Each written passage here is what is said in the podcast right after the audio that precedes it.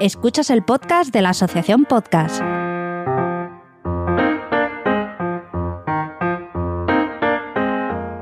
Hola y bienvenidos socios, simpatizantes y amantes de los podcasts en general, una vez más al podcast de la asociación. Soy Porti, arroba Portify en Twitter, y para la tranquilidad de todos, de nuevo, me acompaña la institutriz que me ha puesto la junta directiva, mi señorita Rottenmeier particular, Mrs. Julia, arroba JulesJG en Twitter. Buena, Julia. Muy buenas, Porti. Pues así es, la junta directiva me ha puesto en nómina para que te portes bien.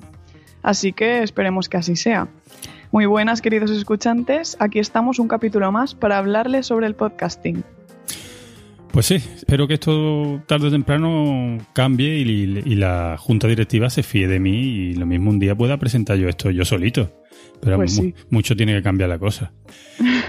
bueno, a día de hoy espero que el podcast, una vez que se esté publicado y, lo estéis oyendo, eh, ya se habrán celebrado estas últimas mm, elecciones a la presidencia de- del, del gobierno. Y no sé si habrá ya presidente o estarán negociando las cosas, pero yo creo que no habrá mucha gente que esté al 100% contenta con el resultado, casi seguro, sin saber hoy día cómo quedó. ¿Verdad, Julia? Mm, ¿Verdad? Además, me aventuro a decir que puede que estén en negociaciones, ¿no? Seguro. Y además que el mundo de Twitter de la podcastfera está últimamente con, comentando los debates también. Y son gente muy implicada, nuestros amigos de la asociación y de los socios. El caso es que después de ver los cuatro candidatos principales en los debates, yo creo que la familia del podcasting tampoco debe estar demasiado contenta, ya que no dijeron nada sobre podcasting una vez más en estos debates. ¿eh? Pues no. Además que mm, podrían hacer también algún debate en podcast, ¿no? Eso estaría, eso estaría genial, yo los veo. ¿eh? Yo veo, por ejemplo, un, el último debate o el primer debate, lo vería, por ejemplo, que lo dirigiera nuestro amigo Julián, ¿no? en Invita a la Casa. Hoy en Invita a la Casa tenemos a los cuatro. Esto sería, eso sería ya el triunfo del podcasting, ¿eh? Además, seguro que los candidatos saldrían ganando, ¿no? Solo en audio. Eso seguro. ¿eh? Y además ahí tenerlos tan cerquita se le podría dar con, con una varita cada vez que digan una mentira, una silla electrificada, porque vaya, vaya telita. Pues sí, así es. Bueno, ya, ya me estoy mojando yo demasiado el culete, así que lo mejor es que vayamos anunciando qué es lo que tenemos para, para este episodio.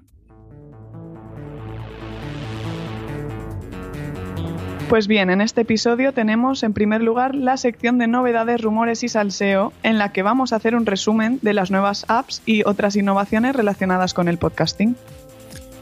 Más tarde tendremos el resumen de quedadas y eventos que se han producido a lo largo de- del intervalo entre episodios que hemos grabado.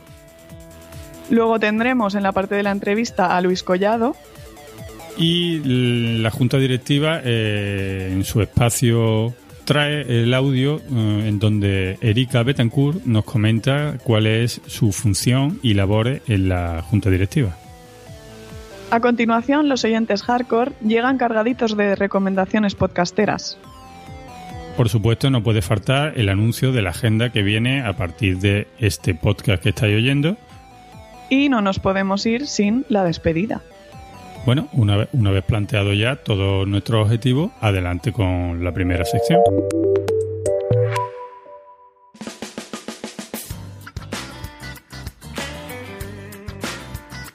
Una vez más, intentaremos hoy hablaros sobre las novedades que afectan a la familia del podcasting en la actualidad. Y hoy os traemos una nueva aplicación llamada SWOT o SWOT, ¿no? ¿Tú cómo lo dirías, Julia? Pues ni idea, la verdad. Bueno, el caso que se deletrea S-W-O-O-T. Y viene a ser una nueva red social de podcasting, así se hace llamar, y que permite hacer recomendaciones, descubrir podcasts y que se adecúen a tu gusto y así poderlos compartir con amigos. Se trata de una aplicación donde tú mismo puedes eh, oír los podcasts desde esa misma aplicación, pero además eh, todos tus amigos, incluso aquellos que publican los podcasts, eh, pues pueden ver quién los oye, quién los sigue, los comentarios. Pues al parecer, así a primera, primera vista, pues una aplicación súper completa. Le faltan todavía algunas pequeñas funcionalidades que se irán depurando a lo largo del tiempo. Pero bueno, la verdad es que de momento la, el modo de reproducción pues ya viene bastante bien, ¿no? O sea, trae las funciones características de otros reproductores o podcatcher como es el, la velocidad de reproducción, el, adelantar eh, varios segundos la, reproducción, los saltos hacia atrás, ¿no? Pero le falta algunos detallitos, ¿no? Por ejemplo, tiene un buscador en los que tú vas agregando los, los podcasts, pero están todavía en fase de implementación el que tú los puedas añadir mediante, mediante feed. O sea que ahora mismo si tú entras y buscas un podcast, si está lo podrás agregar, pero si no está, no le puedes ir coger el, el feed de otro sitio y meterlo. Bueno, así a primera vista, como os digo, pues tiene muy buena pinta, eh, parece una aplicación muy con muy buen rollo, ¿no? Eh, una, para crear comunidad, pero yo también le veo sus puntos no negativos, pero diríamos un poco que no son tan buenos. Yo, yo pienso más que nada que, eh, hombre, esto ahora la gente verá qué podcast oye que no oyes. Eh, a quién sigues, a quién no sigue. Mm, yo sé que en este mundo del, podcasting es así, ¿no? Porque no todos los podcasts son de tu agrado y aunque la gente que tú seas de tu ambiente conocida te caiga muy bien, a lo mejor el podcast que, que hace pues no es de tu agrado, ¿no? O sea, no es un tema que a ti mm, te guste. Entonces yo supongo que todo el que hace podcast con esto ya convive. Pero bueno, no deja de tener ese, ese puntito, ¿no? En el que al final casi te ves forzado a, agregar el podcast de un amigo, aunque no lo escuche, ¿no? no sé cómo tú ves el tema un poquito falso, ¿no? Pues digamos que te quedas como muy expuesto, ¿no? Sí. Entonces, pues sí, tiene esos peligros que tú dices, que a lo mejor tienes que, tienes que agregar a muchos más podcasts de los que escucharías en realidad, ¿no? Pero bueno, está bien también el poder compartir y el ver que hay alguna persona que tiene los mismos gustos que tú, pues saber qué escucha y así poder ir descubriendo más podcasts, porque la verdad que eh, este tema de ir descubriendo podcast y tal, yo creo que es algo que tendría que, que mejorar todas las aplicaciones. Pues sí, la verdad que siempre se hacen esfuerzos en hacer listas de podcast nuevos, Em, recomendaciones, pero cuando pasan meses y llega ese día en el que te entran ganas de ir a buscar un podcast nuevo, ni te acuerdas de dónde está esa lista, ni quién la hizo. Y bueno, si tú aquí directamente te puedes ir a algún amigo que confía en su gusto, bueno, pues seguramente lo tendrá mucho más accesible el poder confiar en sus criterios y rebuscando. Seguramente eso, que tiene muchas ventajas, pero seguro que tendrá alguna mala.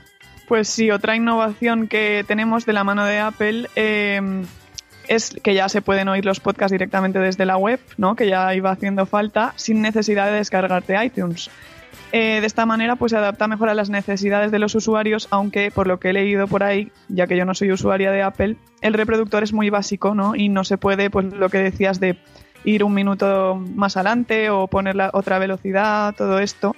Así que esperemos que sigan mejorando en esta línea, ¿no? Hombre, yo, yo no sé por qué han tardado tanto, la verdad. Yo no sabría decirte por qué Apple esto no lo ha permitido hace mucho tiempo. Yo supongo que será por eh, esta cosa que tiene Apple siempre, que son tan especiales para todo, ¿no? Era una cosa que beneficiaba a ellos mismos, porque tú ahora todos sabemos que uno de los mayores repositorios de podcast los tiene Apple y muchas veces a la hora de compartir un, un episodio de un podcast, mm, tú buscas el enlace eh, y, hoy día solamente donde más fácil es, mm, es en iVoox. Mm. Eh, así que, bueno, muchos podcasts también tiene ese, esa opción, pero bueno, que, cuando a ti se te ocurre ir a compartirlo, normalmente siempre vas a iVoox. Y ahora, bueno, pues esto lo permitirá Apple, que bueno, yo supongo que esto a ellos le beneficia de, de seguro, vamos. Pues sí, yo también estoy de acuerdo y esperemos que vayan también mejorando eh, la escucha a través de la web. Lo que no me he fijado si ahora desde ese mismo sitio se podría hacer, una vez que estás escuchando, hacer tu propia reseña mm, desde ahí mismo. Eso lo tengo que comprobar porque la verdad que sería interesante. Porque es el gran caballo de batalla el poder hacerla y haciéndolo... Eh, Mientras estás escuchando, ¿no? Exacto, sí. Yo ahora lo no tener que, mm. Que redactarte la parte, ¿no? Sí, y luego tú sabes que siempre las reproducciones normalmente las hacemos cuando estamos ocupados. O sea, bien estamos Claro. limpiando la casa, estamos trabajando o estamos, no sé, haciendo otra cosa y no. Exacto. Y que está muy bien poder ir comentando simultáneamente mientras lo oyes, porque así no se te olvidan cosas. Yo ahora lo que hago es que abro el reproductor de iVoox, eh, la parte de los comentarios y a medida que voy oyéndolo voy escribiendo, pero me parece, me parece que así en caliente de- tampoco es muy buena idea, ¿verdad? Igual necesitas hay una reflexión, una jornada de reflexión antes. Sí, sí. Y por último, otra de las novedades eh, que os traemos es que la compañía ACAS, eh, no sé si alguno ya la conocíais, esto es una compañía con sede en Estocolmo. Eh, según el artículo publicado en eu barra startup.com, que os pasaré, os dejaré el enlace en la reseña, eh, por lo visto se acaba de, acaba de anunciar la adquisición de Pipa, eh, esto es otra compañía con sede en Nueva York, y es una empresa que ofrece alojamiento y la posibilidad de monetizar tu podcast. Por lo que, bueno, Acas, eh, según esta, este artículo, se ha convertido en la compañía de podcast más grande del mundo. Eh, yo, Pues por, sí, por dime. lo visto, antes tenía, bueno, Acas tenía como unas limitaciones de, según las escuchas que tenía el podcast, ¿no? Y la innovación es que Pipa deja, eh, pues, crear, alojar podcast y monetizarlos a cualquier persona. Sí, yo, yo había escuchado alguna que otra vez hablar de esta compañía, pero también se limitó. Yo creo que tenía una pequeña restricción de zonas geográficas. Y como tú has dicho, ahora esto va a permitir que esto llegue a mucha más gente y habrá que ver el funcionamiento, porque, bueno, para algunos se le tienen que estar haciendo los, los oídos chiribitas. Esto de en la misma compañía la poder la posibilidad de reproducción y monetización esto es Pues como el, el Larios Cola ¿eh? de hace 20 años ¿eh? Como funcione así de bien, ¿no? Como parece, pues, pues de lujo, de lujo para algunos, súper bien. bueno pues hoy tenemos actualidad interesante. Eh, lo vamos a dejar aquí y vamos a la siguiente sección que es bueno los eventos que han sucedido a lo largo de este mes pasado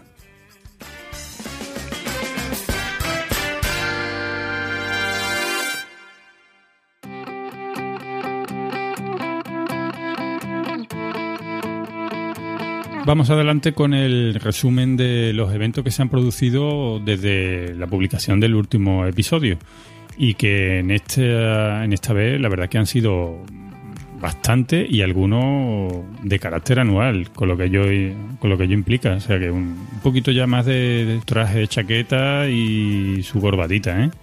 Así que empecemos por las habituales y luego dedicamos un poquito más tiempos a, a las que han sido las anuales. Adelante, Julia.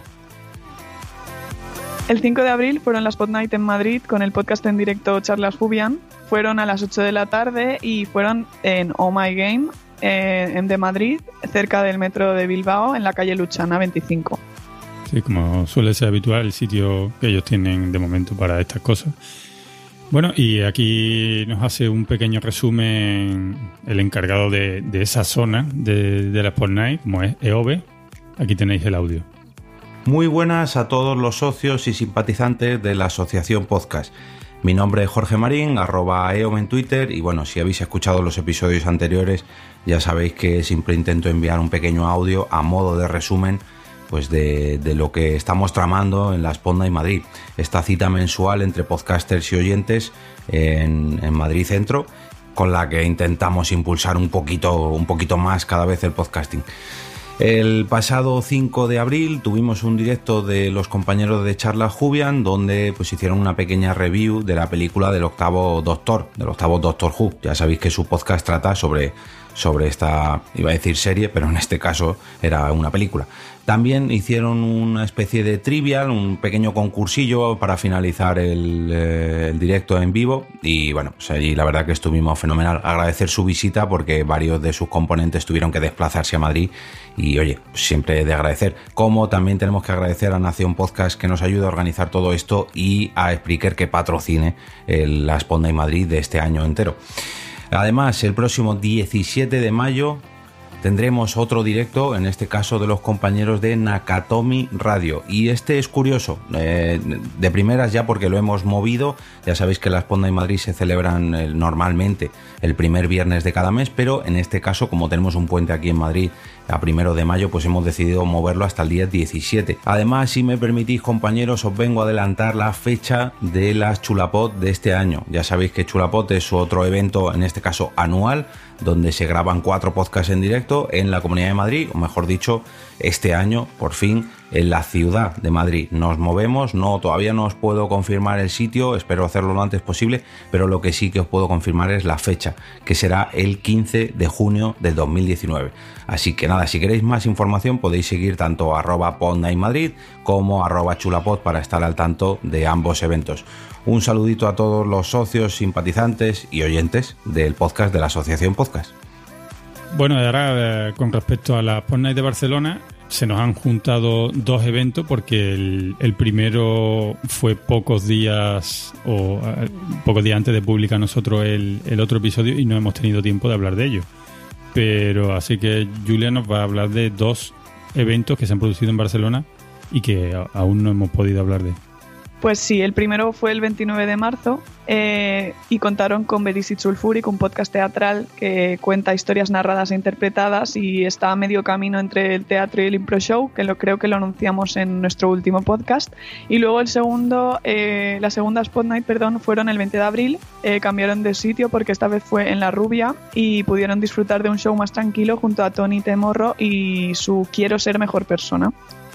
Bueno, y a modo de resumen, eh, tenemos un pequeño audio que nos mandan eh, y nos hacen el favor de resumirnos ellos cómo fueron estas pornaes. Hola, muy buenas amigos y amigas de la Asociación Podcast. Hola, presentadores guapos. Soy Sune, eh, de Nación Podcast, organizador de las Pod Night Barcelona. Voy a hacer un resumen de la última noche que tuvimos en Pod Night Barcelona. En esta ocasión cambiamos de local, nos fuimos a un bar donde se suelen hacer eh, open mix de monólogos, nos fuimos a La Rubia, tuvimos el podcast de Tony Temorro, Quiero ser mejor persona, y tuvo de invitado a Pazos, que es un youtuber muy famosillo, que además también está metiéndose ahora en el mundo del podcast, aunque sea a través de las plataformas como Twitch. Pues ahí estuvieron hablando de sus cosas, de su humor, de su barba, de varias cosas muy divertidas. El bar, el bar se llenó y eso que es más grande que en el que solemos estar, la rubia mm, está preparado para hacer shows nocturnos y pues estuvieron entre 30 a 40 personas, fue muy divertido y esperamos volver algún día a la rubia. Pero el siguiente mes lo que vamos a hacer es retomar las Pod Nights en nuestro establecimiento habitual, que es Lens Comic Café. Así que el viernes 31 de mayo a las 8 de la noche en Lens Comic Café Barcelona, en la calle Bailén 47, tenemos el podcast de Born to be Punk. Os esperamos. Eh, después del podcast tenemos ahí unas hamburguesitas Batman y con muchos nombres frikis. Y echamos la noche hasta que nos echan del bar. Muchas gracias por este espacio que nos dejáis cada mes y os invitamos a que asistáis a cualquier evento que tengáis cerca de vuestra ciudad porque son muy divertidos. Más al norte, en Urnieta, Guipúzcoa, tuvieron las, lugar las segundas Euskalpot 19 el sábado 13 de abril. Y de manos de uno de sus representantes, pues también tienen la amabilidad de hacernos un pequeño resumen de cómo le fue. Además de que tenéis pues, la cuenta de ellos y su página web en la que podréis ver fotos y, bueno, y los Twitter que mandaron que también fueron muy ilustrativos. Gran éxito el vivido en la segunda edición de Euskalpod, las jornadas de podcasting de Euskadi. Un año más, la Lecayo Cultura Echea de la localidad guipuzcoana de Urnieta acogió el evento, que contó con una importante afluencia de podcasters y oyentes venidos de todas partes del territorio vasco. El público pudo disfrutar desde las 11 de la mañana de la grabación de siete podcasts que animaron la jornada haciendo muy partícipes de sus programas a los asistentes. Los encargados de abrir el evento fueron los alopécicos frikis que con su habitual sorna, buen humor y sobre todo la capacidad de reírse de sí mismos hicieron un repaso a la importancia de los calvos a lo largo de la historia, desde la época de las cavernas hasta la imponente presencia de Iñaki Anasagasti y su pelo en cortinilla recordando que fue el propio Bruce Willis el encargado de dignificar la calvicie. Por cierto, ¿habéis oído hablar de la conspiración de los falsos calvos? Tras ellos, la caída del muro a manos del Rey de la Noche y sus caminantes blancos heló al público presente, con el repaso a los momentos más impactantes de las siete temporadas previas de Juego de Tronos que hicieron El Oso y la Doncella. Sobre todo de lado se quedaron los que no habían visto nada de la serie cuando el malvado Joffrey saboreó las mieles del veneno o cuando Oberyn Martell le explotó la cabeza a manos o dedos de la montaña. Ups, spoiler alert. La batuta del euskera la recogió Gorka Julio en su podcast Gramófonoa, en el que charló sobre los podcasts que se realizan en la lengua vasca y el papel que están teniendo en nuestra zona las emisoras de radio libre. A todo esto, los medios de comunicación hicieron acto de presencia. La celebración de la segunda jornada Euskalpod tuvo su eco en Radio Euskadi, en los periódicos Berría, Diario Vasco, Deia y Diario de Noticias, e incluso Euskal Televista vino a ver qué se cocía en la cocina del podcasting de la pequeña Urnieta. No os vamos a mentir, cuando descubrimos en el Teleberry al alopécico friki Gaff, sí que nos llegamos a preocupar. Pero no, dejo el listón muy alto. Los periodistas también se interesaron por los oyentes congregados que en algunos casos habían viajado bastantes kilómetros para poner cara a sus podcasters favoritos. Durante la comida de hermanamiento entre organizadores, podcasters y oyentes, el duelo entre los podcasts de apellido Friki monopolizó la conversación, sobre todo a raíz de la publicación del último tráiler de Star Wars. Y sí, no lo dudéis, también se habló de podcasting. La sesión de tarde arrancó con la sorpresa que nos tenía preparada Íñigo Sendino, que para sus charlas del CUE había perdido barra olvidado barra no lo sabemos a su compañero de aventuras. Sendino se marcó un stand-up podcast al que solo le faltó un muro de ladrillos detrás para emular al mismísimo Dani Rovira. Humor ácido que el panorama artístico actual no dejó títere con cabeza. El siguiente turno fue para los chicos de A la velocidad absurda, que ante el poco tiempo del que disponían, como una hora y media menos de lo que duran generalmente sus programas, amplió su habitual sección de recomendaciones para ofrecer al público películas, series, libros y podcast. Saltó la sorpresa en las gaunas con la participación de Carvala con los absurdos de la Spaceball, guardada en secreto hasta la grabación. Se estrenaron después en Euskalpod los jugones de El Choco de los Bárdulos, que hablaron en su programa de juegos para iniciarse en el extensísimo mundo de los juegos de mesa. Literalmente montaron una pirámide de juegos con todas las propuestas que nos trajeron. Buen rollo, buenas explicaciones, anécdotas propias y muchas ganas de empezar a jugar fue lo que nos dejaron. Y para cerrar el evento, nada mejor que un crossover, como el que nos ofrecieron Orbita Friki y el Club del Cómic, que hicieron un repaso a la evolución de los superhéroes hasta llegar a las puertas del estreno del fenómeno cinematográfico del año, Vengadores Endgame.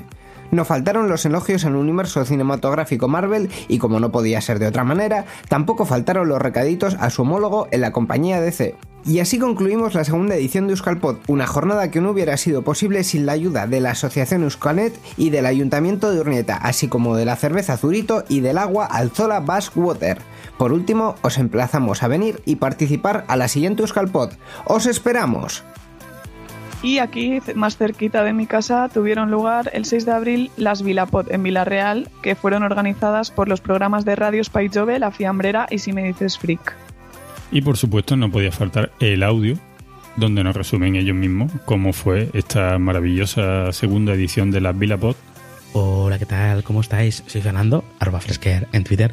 Y bueno, vengo a comentaros qué, eh, qué tal las Vilapod. Yo pertenezco a la organización de las Vilapod. Pues, pues, si no conocéis qué son las Vilapod, son las jornadas de podcasting de Villarreal. Eh, las empezamos hace un añito. El podcast, si me dices freak, lo veo todo y, la fiambrera. Empezamos hace un añito esta cosa de, traer el podcasting a Villarreal, enseñarles, exponer lo que es el podcasting y quien no conociera podcasting y quien lo conociera, eh, pues dar un día de, experiencia de, este medio que está, que está muy bonito, ¿no? ¿Qué tal las jornadas? Pues muy rápido. Eh, tenemos mañana, tarde y noche de actividades por la mañana tuvimos talleres de, edición de podcasting que impartí yo, precisamente, para sobre todo amplificar todo ese conocimiento de, edición, un taller de locución con Nuria Guterres, locutora de, Radio Villarreal desde hace 6-7 años, una persona que ha trabajado mucho en radio y pensamos que alguien de radio traer para locución un profesional eh, y acercarnos también a la radio nos parecía una, una idea magnífica por la tarde. Tuvimos cuatro directos que creo que estuvieron genial, sinceramente. Otra cultura de ese, un podcast sobre cultura eh, anime, nos hicieron un debate maravilloso. Transmedia, un podcast sobre medios de comunicación de, la UGI, podcast también increíble, es un locutor maravilloso, tienes que escucharlo sinceramente.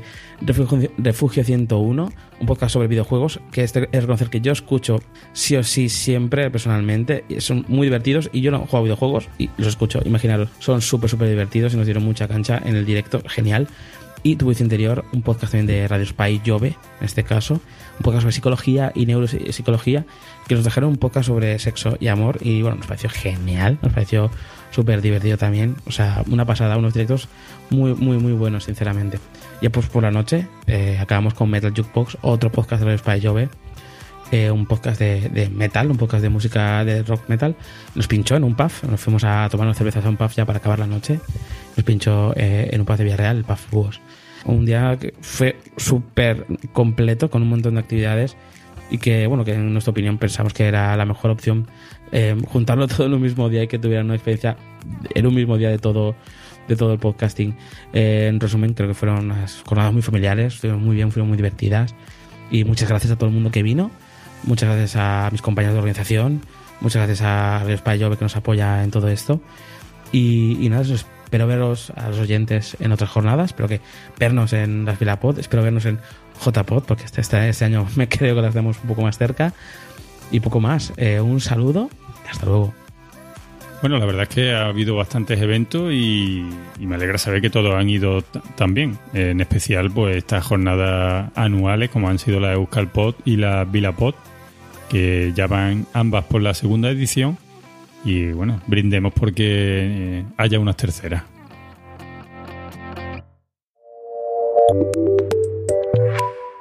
Este mes en la entrevista tenemos a Luis Collado, Global Product Partnership Manager. ¿Eso qué es?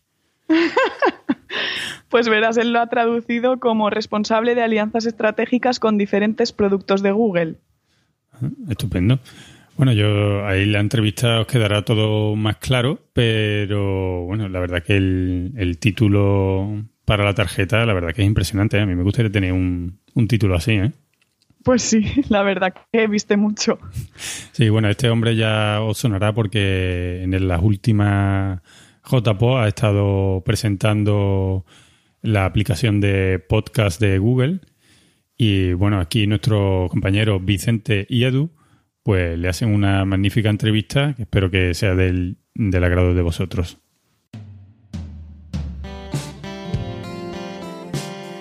Bueno, buenos días. Estamos aquí con Luis Collado, que es el Global Product Partnership Manager en, Google. Eh, en la otra línea está también mi compañero Eduardo y yo mismo, que soy Sansa, Vicente Sansaloni. ¿Qué tal, Luis? Muchas gracias por estar con nosotros. Hola, ¿qué tal? Muy buenas. Pues eh, nada, muchas gracias a vosotros por, por eh, querer saber más de lo que de lo que estamos haciendo en Google.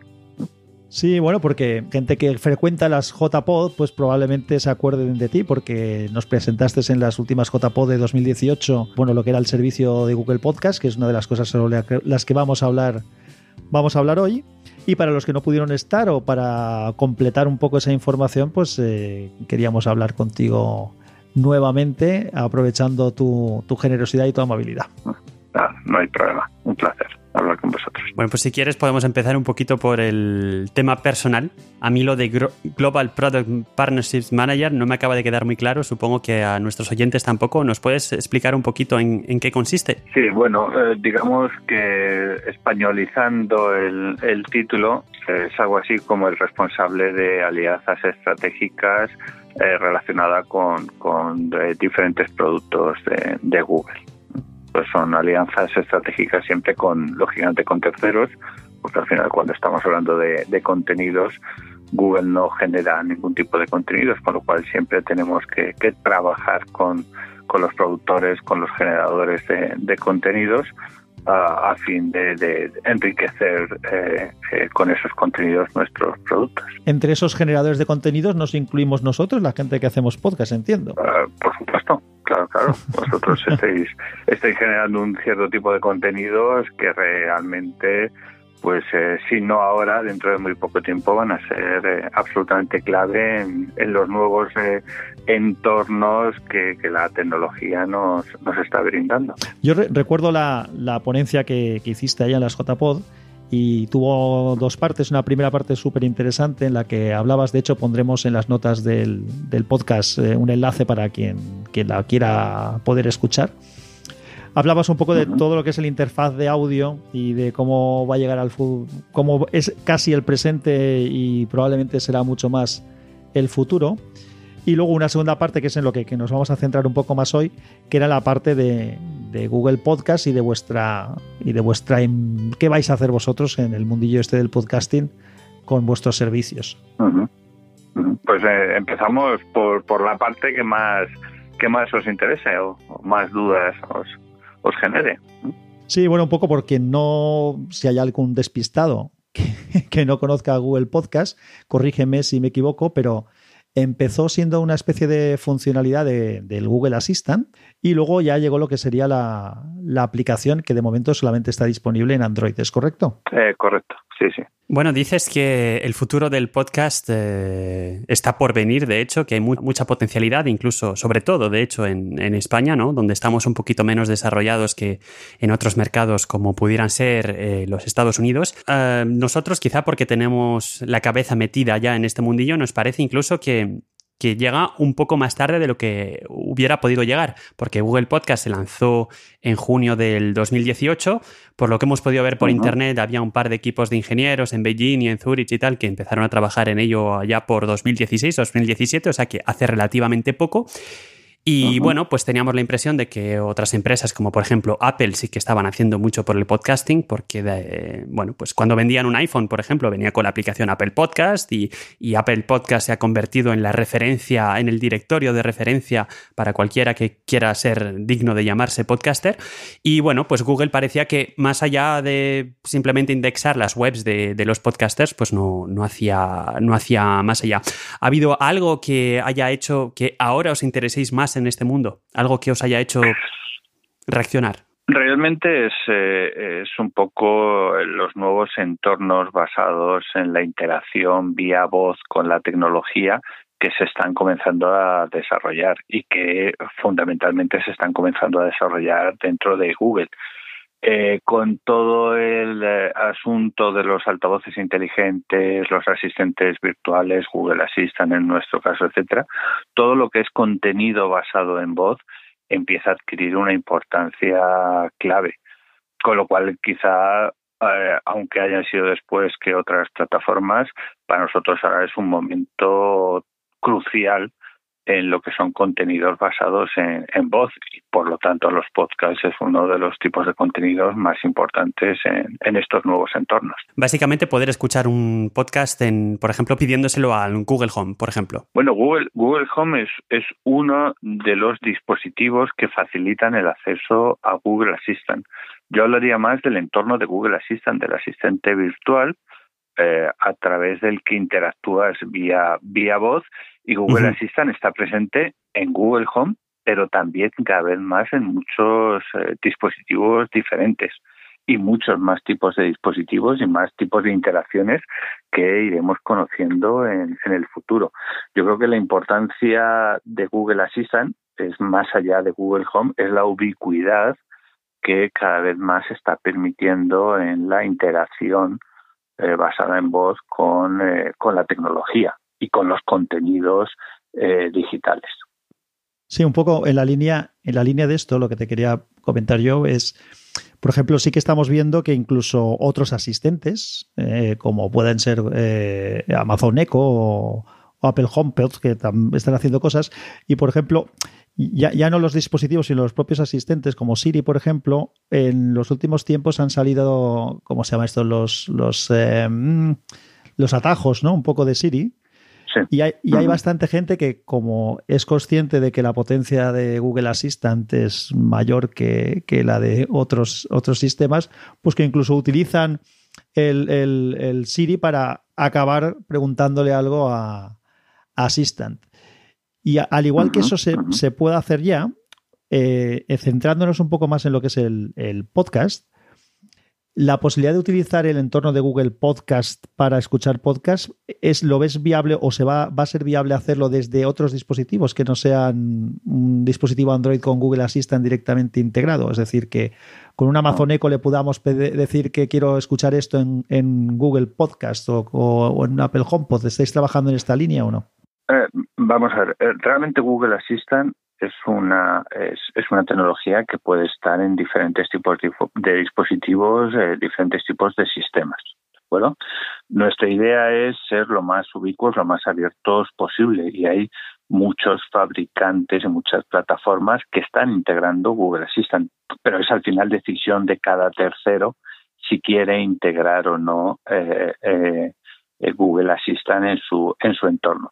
Eh, al final la, filosofía de Google es la, inicial, la básica, la de ser un buscador de, de contenidos, ¿de acuerdo? En el cual cada usuario puede pedirle eh, aquellos contenidos o hacer las búsquedas que más le interesan para encontrar los contenidos más, más adecuados.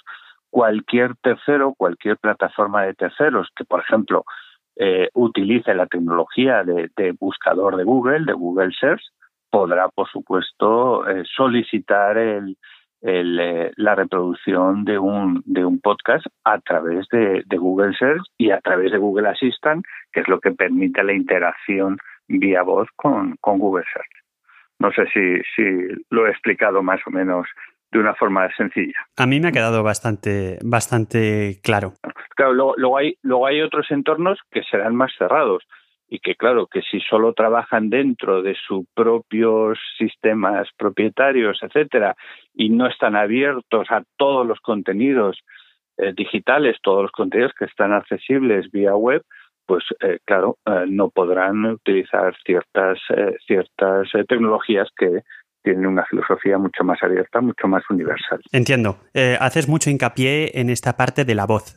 bueno, Google Assistant como plataforma de voz y el podcast cómo se encaja en este universo, porque es también un producto que esencialmente es voz. Pero a nosotros también una cosa que nos ha llamado la atención es, bueno, al, podcaster le encantan los podcatchers también, ¿no? Y hay para gustos los colores. Y entonces sacáis también una aplicación que, bueno, de momento parece muy, muy ligera y que es poco más que un navegador para acceder directamente a la parte de Google Podcast en Google Search. Y, bueno, técnicamente parece pues una aplicación, la verdad, muy, muy simple, un simple envoltorio, de hecho, y quizá con un contenedor para, para para guardarlos y conservar los podcasts que nos hayamos podido descargar para luego escucharlos eh, fuera de línea. Pero bueno, es una aplicación que siendo muy sencilla y hablas de multiplataforma, cierto es que lo dices para el entorno de Google Assistant, pero en fin, es una aplicación que solamente está disponible en Android. Entonces, bueno, la pregunta es que se esperan versiones, no digo de la plataforma en sí, sino de la aplicación Google Podcast para otros eh, sistemas operativos como pudieran ser pues iOS o incluso Windows o macOS no, no tanto por la integración con, el Assistant, sino por poner eh, encima de la mesa que Google se está interesando a los podcasts. Al final es un, es un producto que, ha hecho bastante por el podcasting porque mucha gente lo ha visto, lo ha conocido, lo ha probado y se ha quedado. Y antes no consumían. Sí, realmente la, aplicación eh, tal cual existe ahora no es tanto un repositorio, un, un almacén de podcasts, sino realmente es más un agregador una forma de acceder a cualquier tipo de podcast que está publicado y que está disponible ya en cualquier sitio en, en, la, en la web. ¿De acuerdo? La idea sí ha sido, en efecto, empezar por entorno Android, pero poco a poco se irá extendiendo a otros entornos, incluso a la propia web. Y en poco tiempo podrá estar accesible, digamos, dentro de un, dominio específico eh, en, la, en la web, por lo tanto, no solo desde cualquier teléfono, sino también desde cualquier ordenador o cualquier dispositivo con acceso a la web, también tendrás acceso a Google Podcast y podrás gestionar tus podcasts y escucharlos eh, desde cualquier dispositivo. Gran noticia. Sí, eso era una, una, de las cosas que te quería preguntar yo, porque si no te preguntábamos esto, hay gente que nos iba a, luego crucificar, porque es una, cuando comentamos que igual hablábamos con, contigo, eh, la primera pregunta era cuándo iba a estar disponible, sobre todo en iOS, el, el programa, y la otra era si iba a haber una aplicación web. Y entonces entiendo que las dos respuestas, como acabas de decir, van a ser sí van a ser positivas. Poco a poco irá, irá llegando, irá llegando todo. Pensar que nuestra, nuestra filosofía es absolutamente abierta, universal, etcétera, con lo cual poco a poco se irá extendiendo eh, Google Podcast a todos los sistemas, a todas las plataformas.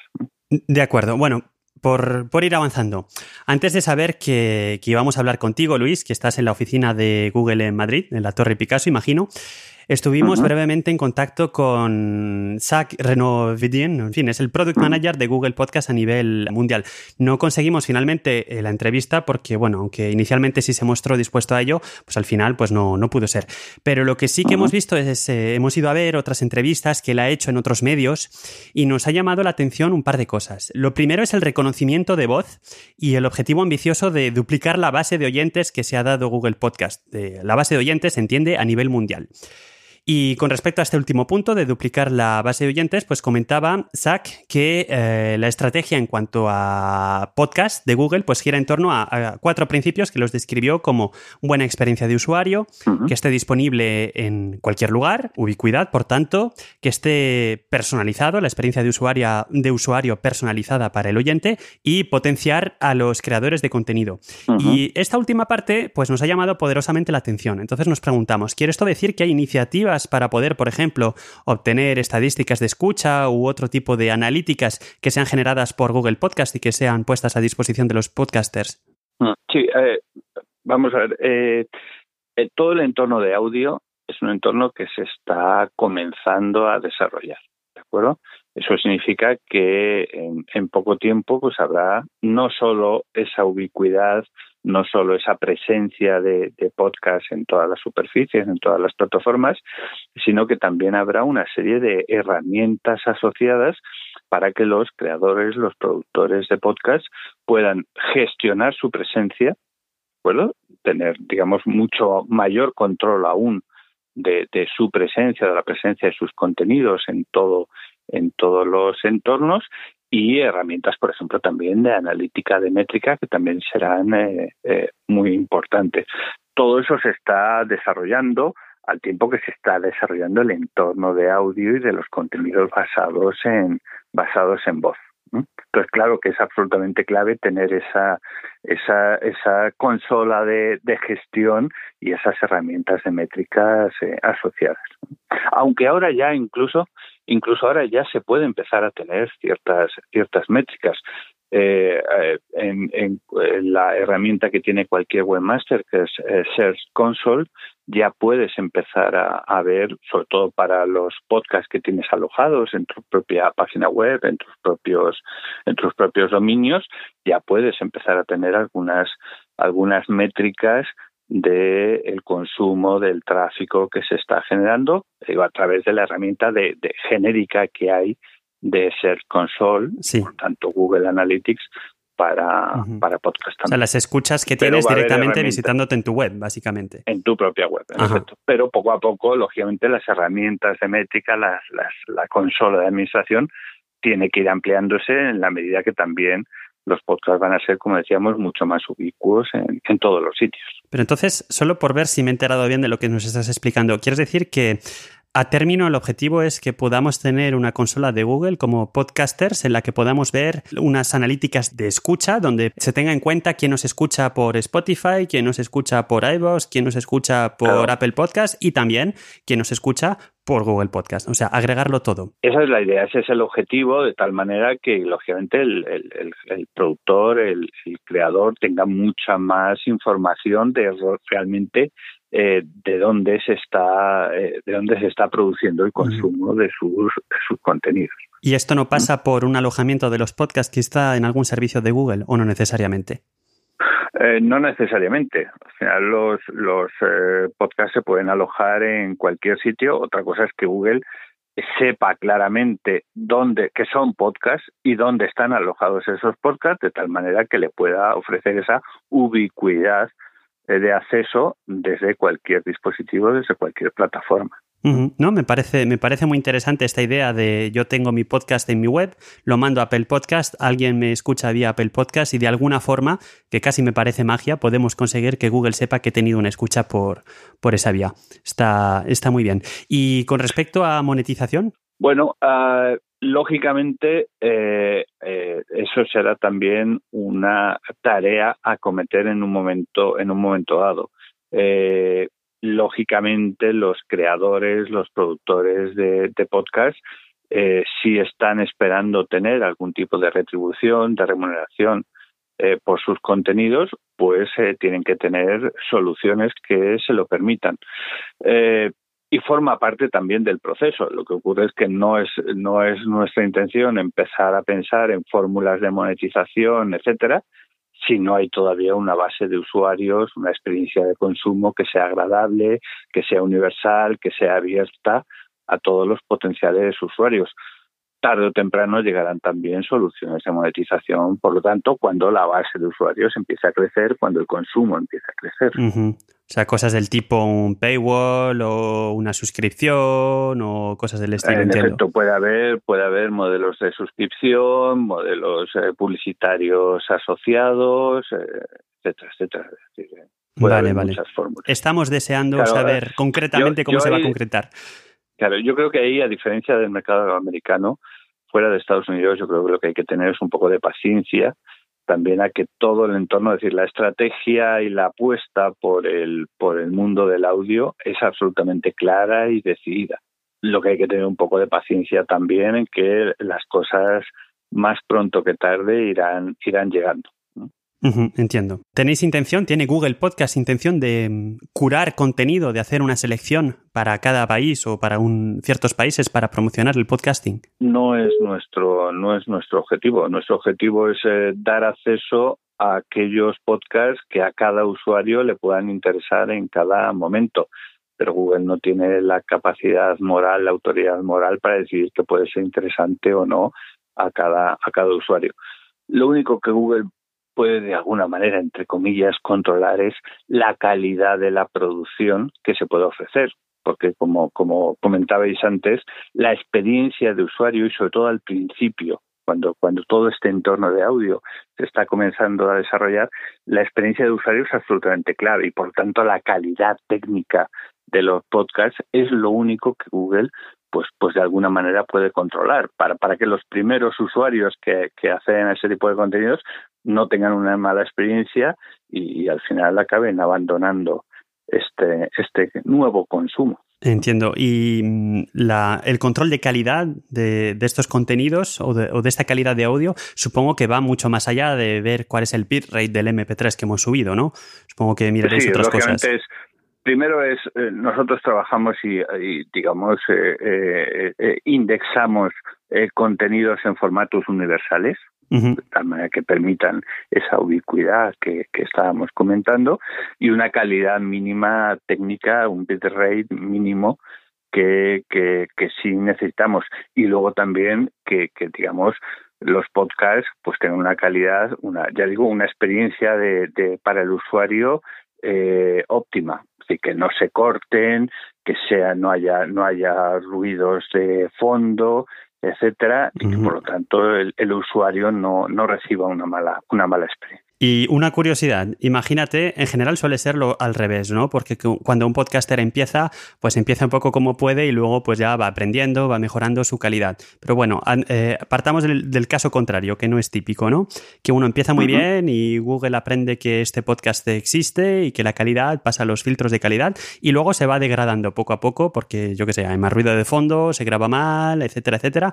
Eh, la idea es que si alguien pierde contenido, deja de estar referenciado o que un cierto episodio. ¿Cómo funciona? Si pierde calidad técnica. Eso es, eso es. Técnica. Sí, sí. Si nosotros tenemos unos mínimos, por ejemplo, un bitrate de 128, que eso va a ser básico, que sean también formatos, pues, ya digo, universales, etcétera, que se puedan, eh, a los que se pueda acceder sin ningún tipo de, digamos, de limitación eh, técnica, etcétera.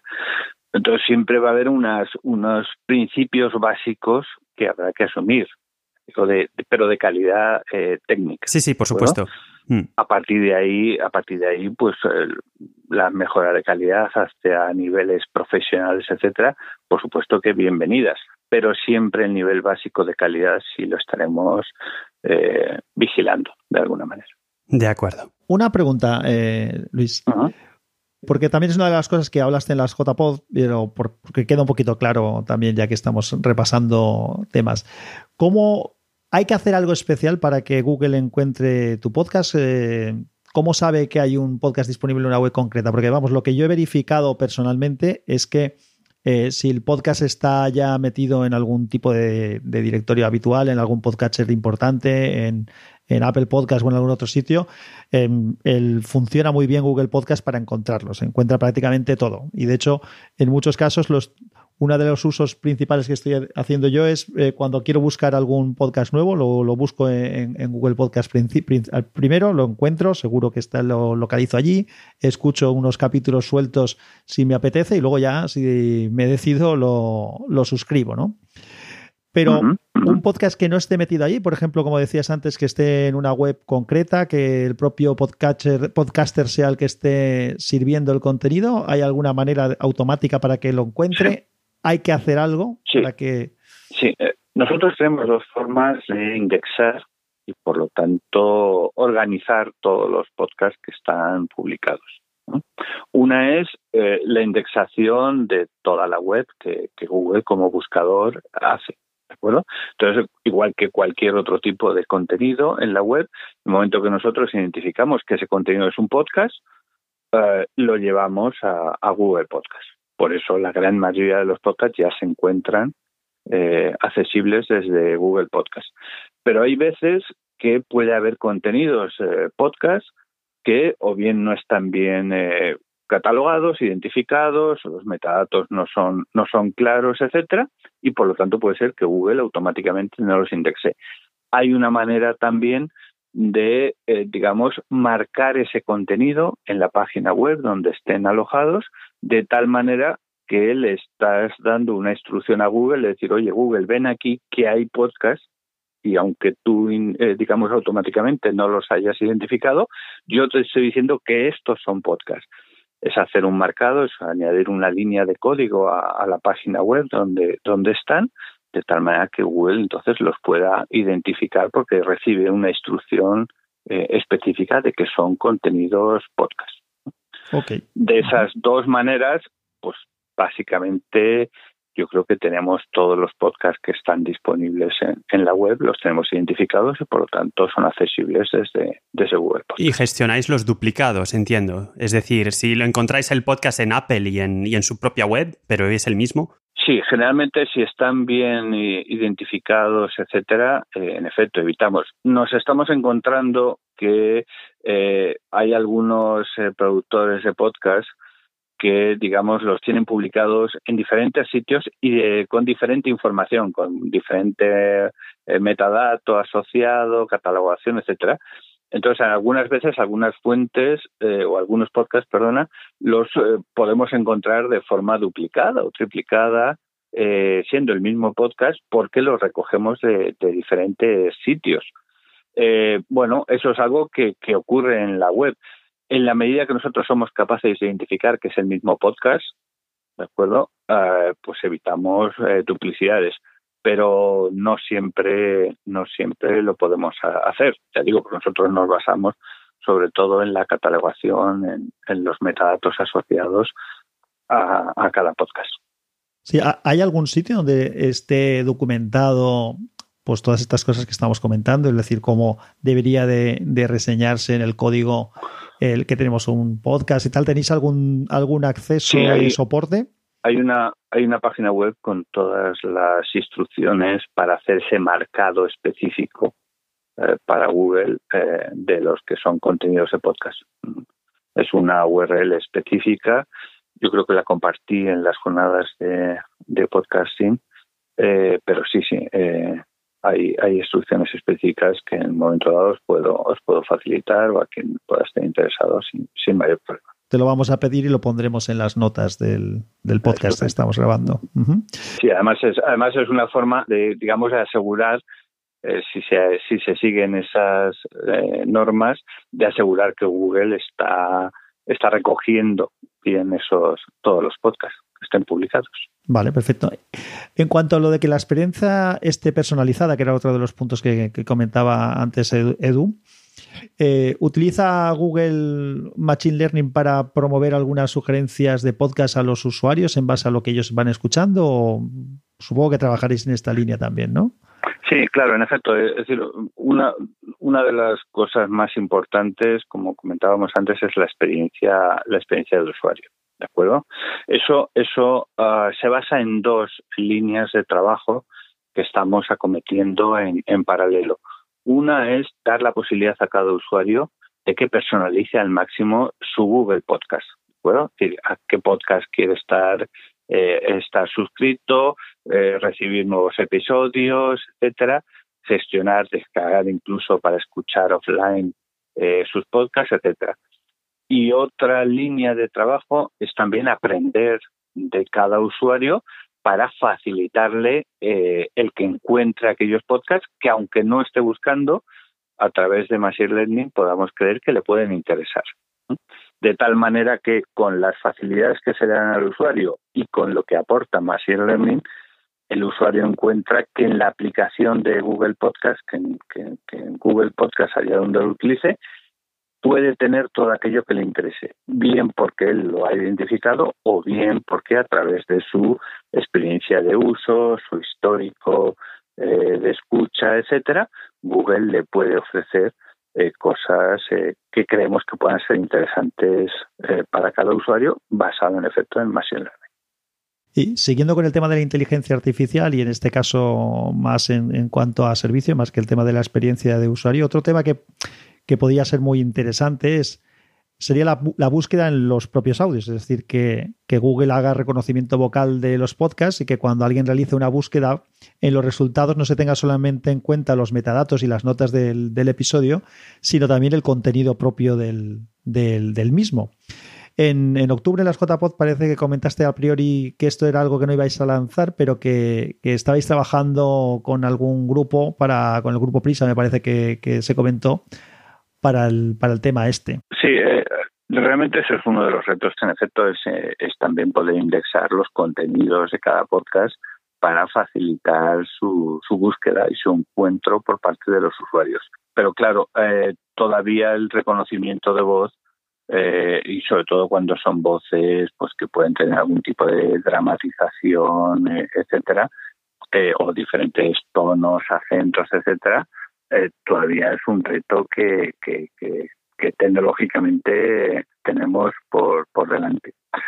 Todas las herramientas de, reconocimiento de voz eh, y de transcripción de voz a texto, por ejemplo, han avanzado mucho en los últimos en los últimos tiempos, pero ya digo, es un reto que en el cual eh, seguimos trabajando. Lo que comentó en su momento es que, por ejemplo, PRISA, a través de la Digital News Initiative, eh, lo que estaba trabajando, eh, eh, financiado por la Digital News Initiative, era precisamente en una aplicación también que permitía hacer un reconocimiento de voz y pasado a texto de tal manera que los buscadores de, Internet pudieran identificar el contenido que había dentro de cada podcast para que fueran mucho más visibles, mucho más relevantes en los resultados a cualquier búsqueda. Pero no solo prisa, es nosotros también internamente, te digo, es algo que, el reconocimiento de voz es una tarea en la cual se está trabajando intensamente.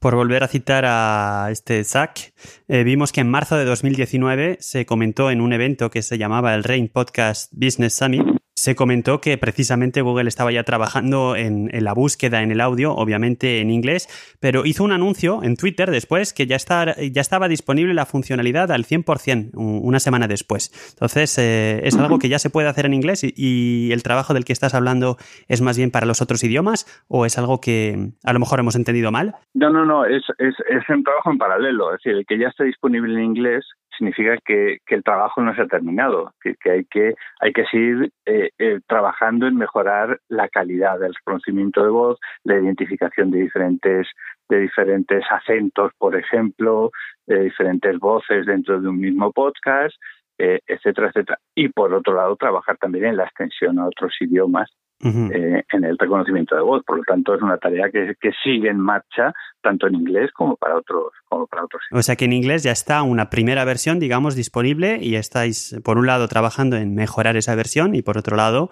sacar y mejorar una primera para otros idiomas, incluyendo el español, supongo. Sí, sí, claro, por supuesto.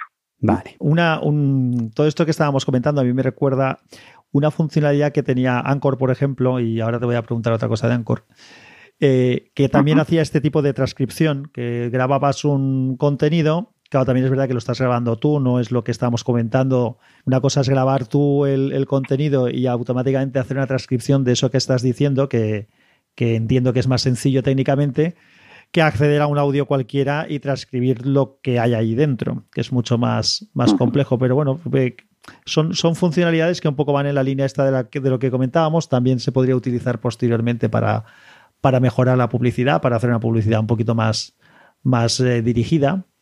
Y ya que he nombrado Anchor, me gustaría eh, comentarte, nosotros una de las entrevistamos a la gente de Anchor también aquí en el podcast de la Asociación Podcast y, les preguntamos porque en aquel momento eh, Google había invertido, pues había invertido a través de una de las, de las entidades de Alphabet, había invertido en Anchor y posteriormente a esta entrevista que hicimos se realizó la compra de, de Anchor por parte de, de Spotify junto con algunas otras cosas. O sea que entendemos, como tú mismo decías antes, que el mundillo este empieza a ser interesante para las grandes empresas. dos preguntas estaría un poco al respecto. Es decir, aquella inversión que hizo Google en Anchor, ¿quiere decir que también habrían tenido interés en comprarlo y se os adelantó Spotify? ¿Eso es una ah. posibilidad o, no? Eh, la verdad es que eso ya se escapa a mí, a, mi conocimiento ahora mismo. No sé si se realizó. Sí, lo que lo que Google se ha hecho es de alguna manera, o bien internamente o bien externamente, desde hace un cierto tiempo, invertir en todo lo que ha sido el ecosistema de empresas relacionadas eh, con audio. En algunos casos como una mera inversión, ah, en otros casos realmente para aprender o para acelerar el, aprendizaje eh, relacionado con, audio. Por ejemplo, hace, algo más de un año, pues se compró una, compañía que es 60 TV, eh, donde su, su, su, trabajo era basado totalmente en audio y eso ha acelerado mucho todo el desarrollo de, la tecnología basada en, audio. Pero lo que me comentas de Anchor, la verdad es que eh, no te sabría decir. Sí, un poco, la pregunta te la hacía por, por, lo siguiente que te voy a comentar, que sí que lo veo interesante, por lo menos para, para la gente que, que, nos interesa este mundo, ¿no? Y es, como, te, como hemos dicho al principio, tenéis la parte del buscador, está ya el, el podríamos llamar podcatcher, que es, que es eh, Google Podcast, que va a ir mejorando y, y añadiendo funcionalidades. El siguiente paso que sería interesante y que es una de las cosas que hace Anchor sería la posibilidad de, ofrecer un servicio de grabación y de publicación de podcasts. Y aquí es inevitable hacer la analogía con, otro gran servicio del grupo que es YouTube. YouTube es una empresa de, Google, es una gran plataforma de creación y distribución de contenido, muy madura, con mucho, con mucho avanzado. Y la pregunta que me hago yo personalmente es dos cosas, te plantearía yo. ¿no? ¿Podría utilizarse YouTube para generar podcast? Sabemos que no es el entorno óptimo, pero existiendo, existiendo ya como existe la plataforma, igual que en una página web tú podías decir eh, mediante el código que, que, tenía alojados podcasts, pues tú imagínate que yo ahora entro en YouTube, grabo un podcast y le digo a YouTube por una función que me permitiera que eso que estoy haciendo es un podcast, no es un, no es un vídeo y que automáticamente lo que hiciera YouTube es mm, generar un feed con eso que estoy haciendo. O, o aprovechando ese servicio que tenéis y ese conocimiento que tenéis, hacer y ofrecer un servicio diferente, pero, pero aprovechando todo ese conocimiento. Eh, vamos a ver, mira, eh, YouTube es una plataforma de contenidos audiovisuales. Bueno, eh, por lo tanto, cualquier contenido que se suba a YouTube tiene que tener ambos dos elementos, audio y visual. Eh, claro, el visual, si es un podcast, eh, el visual puede ser una, una careta plana, una imagen estática. Una transcripción. Una transcripción, etcétera. Pero tiene que ser, es un contenido audiovisual. Por lo tanto, el formato del contenido original tiene que ser un formato audiovisual, no un formato audio. Por lo tanto, está abierto. Si alguien quiere subir, por ejemplo, eh, en un formato vídeo, ya digo, audiovisual, un podcast. Cosa que ya se pues hace, de hecho. Puede hacer. En efecto, igual que se, igual que se suben eh, canciones eh, y que la imagen realmente, pues algunas veces es la propia letra de la canción o son imágenes estáticas, eh, etc. Lo que ocurre es que eh, no es la plataforma más eh, adecuada porque los usuarios fundamentalmente lo que están eh, buscando y están encontrando en YouTube es contenido audiovisual. Por eso, para contenido audio específicamente, pues lógicamente hay otras hay otros caminos. Pero pero por supuesto no está no está cerrado a que también un podcast pueda estar accesible desde desde YouTube. Sí, la, la, clave de lo que te comentaba yo era el que, bueno, eh, Google no tiene ahora mismo un servicio de alojamiento, lo único que tiene es YouTube. Entonces, eh, para poder ofrecer un servicio de alojamiento de podcast de verdad, yo veía dos, dos opciones desde, desde la posición desde el que está aquí fuera, ¿no?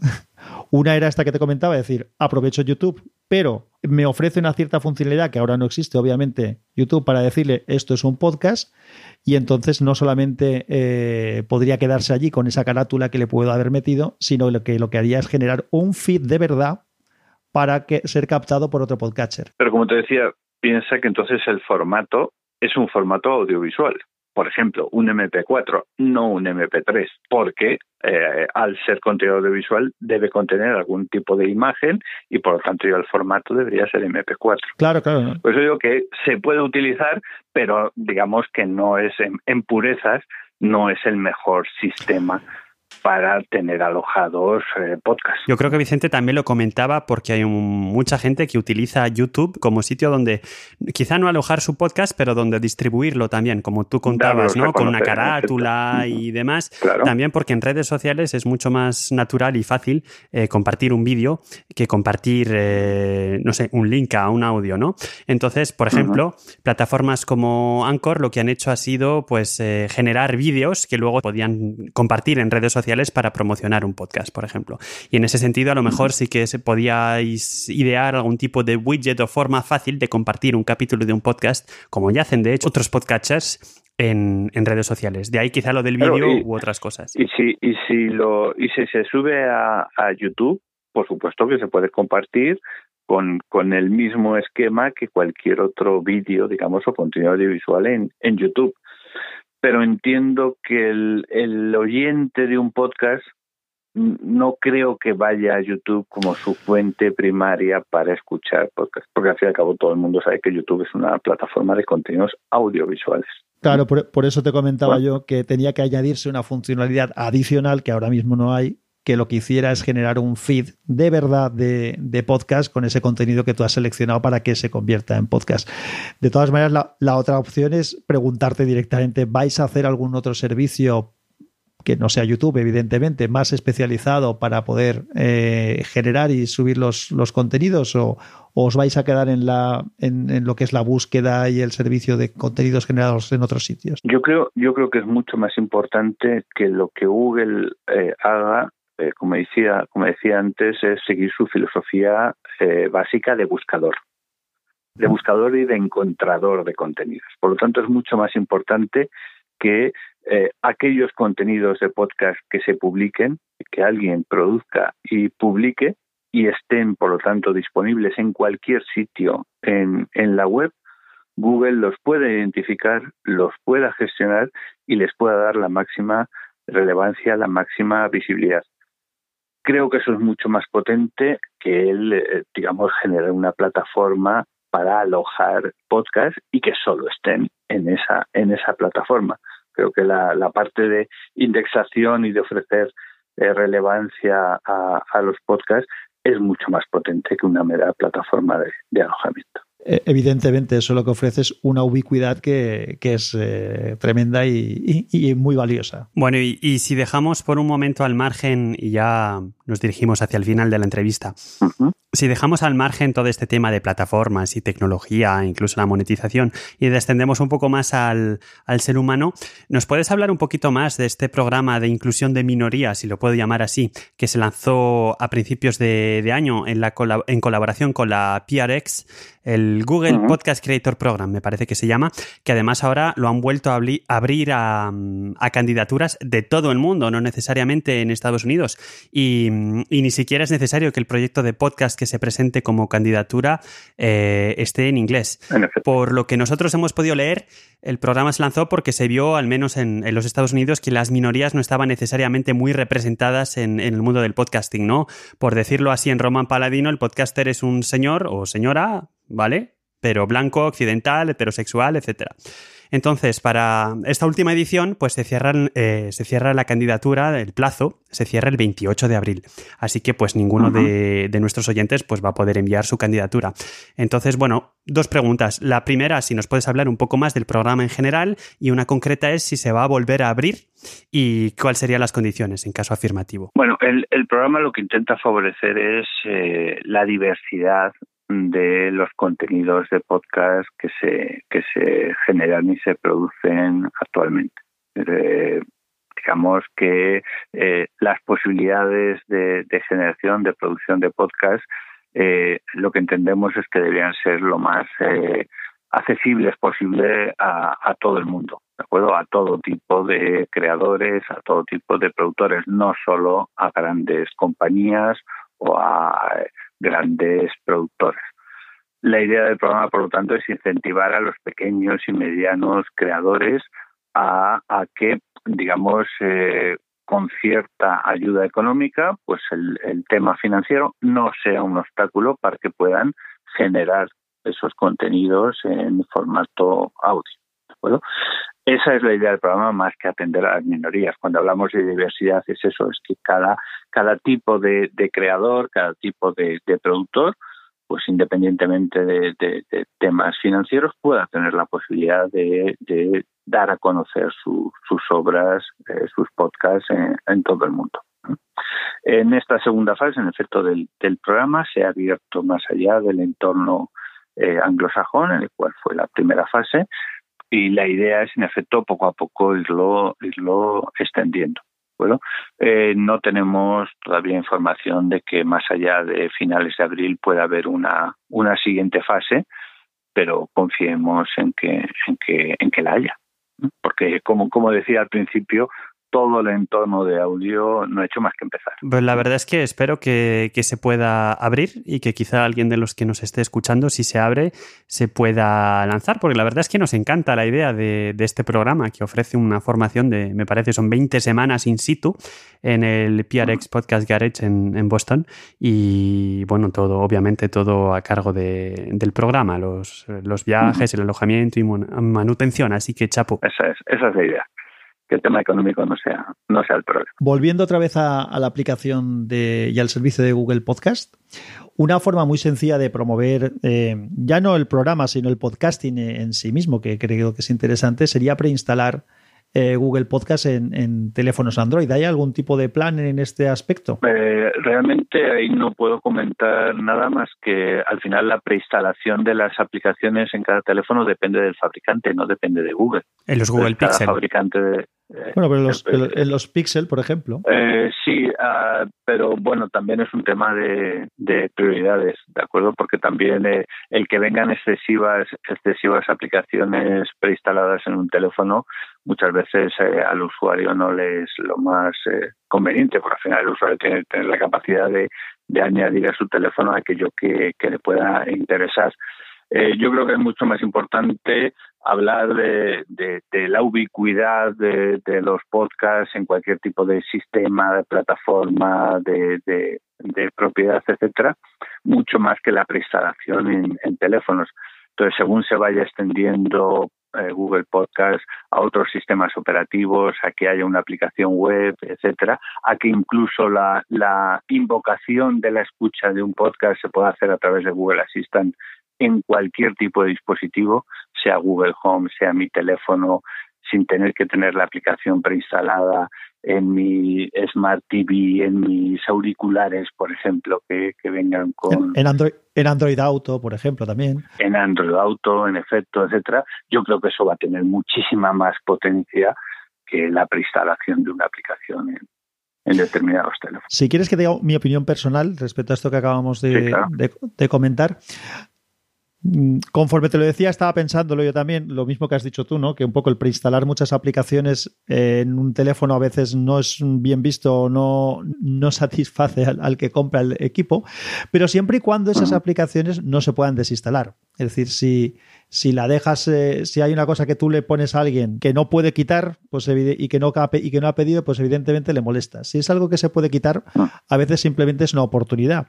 Entonces, claro, como nosotros no dejamos de ser la asociación podcast, que nuestro objetivo es un poco promover el podcasting, eh, toda esta ubicuidad que comentas que, valoramos enormemente no tiene validez hasta que el usuario o el, usuario de a pie sabe lo que es un podcast y lo que puede hacer ese podcast por él. Entonces, claro, eso es parte de lo que nosotros, nosotros trabajamos, pero yo creo que, por ejemplo, en, por hacer analogías con, otros, con otras empresas, que nunca está, nunca está de más, el, una de las cosas que popularizó los podcasts y de los hechos que según algunas estadísticas dicen que hay más usuarios de podcast o hay muchos usuarios de podcast con entorno iOS, es que sí que está incluido en el, en el sistema operativo, ¿no? Entonces, por eso, por eso te hacíamos la pregunta, ya no como invadir o como de una forma invasiva meter una aplicación que a lo mejor no te está pidiendo el usuario, sino como una oportunidad, siempre y cuando sea algo que se pueda quitar, para que alguien se pregunte, oye, ¿y esto para qué me va a servir? Que le pueda dar un ojo, que le pueda acercar a un mundo en el que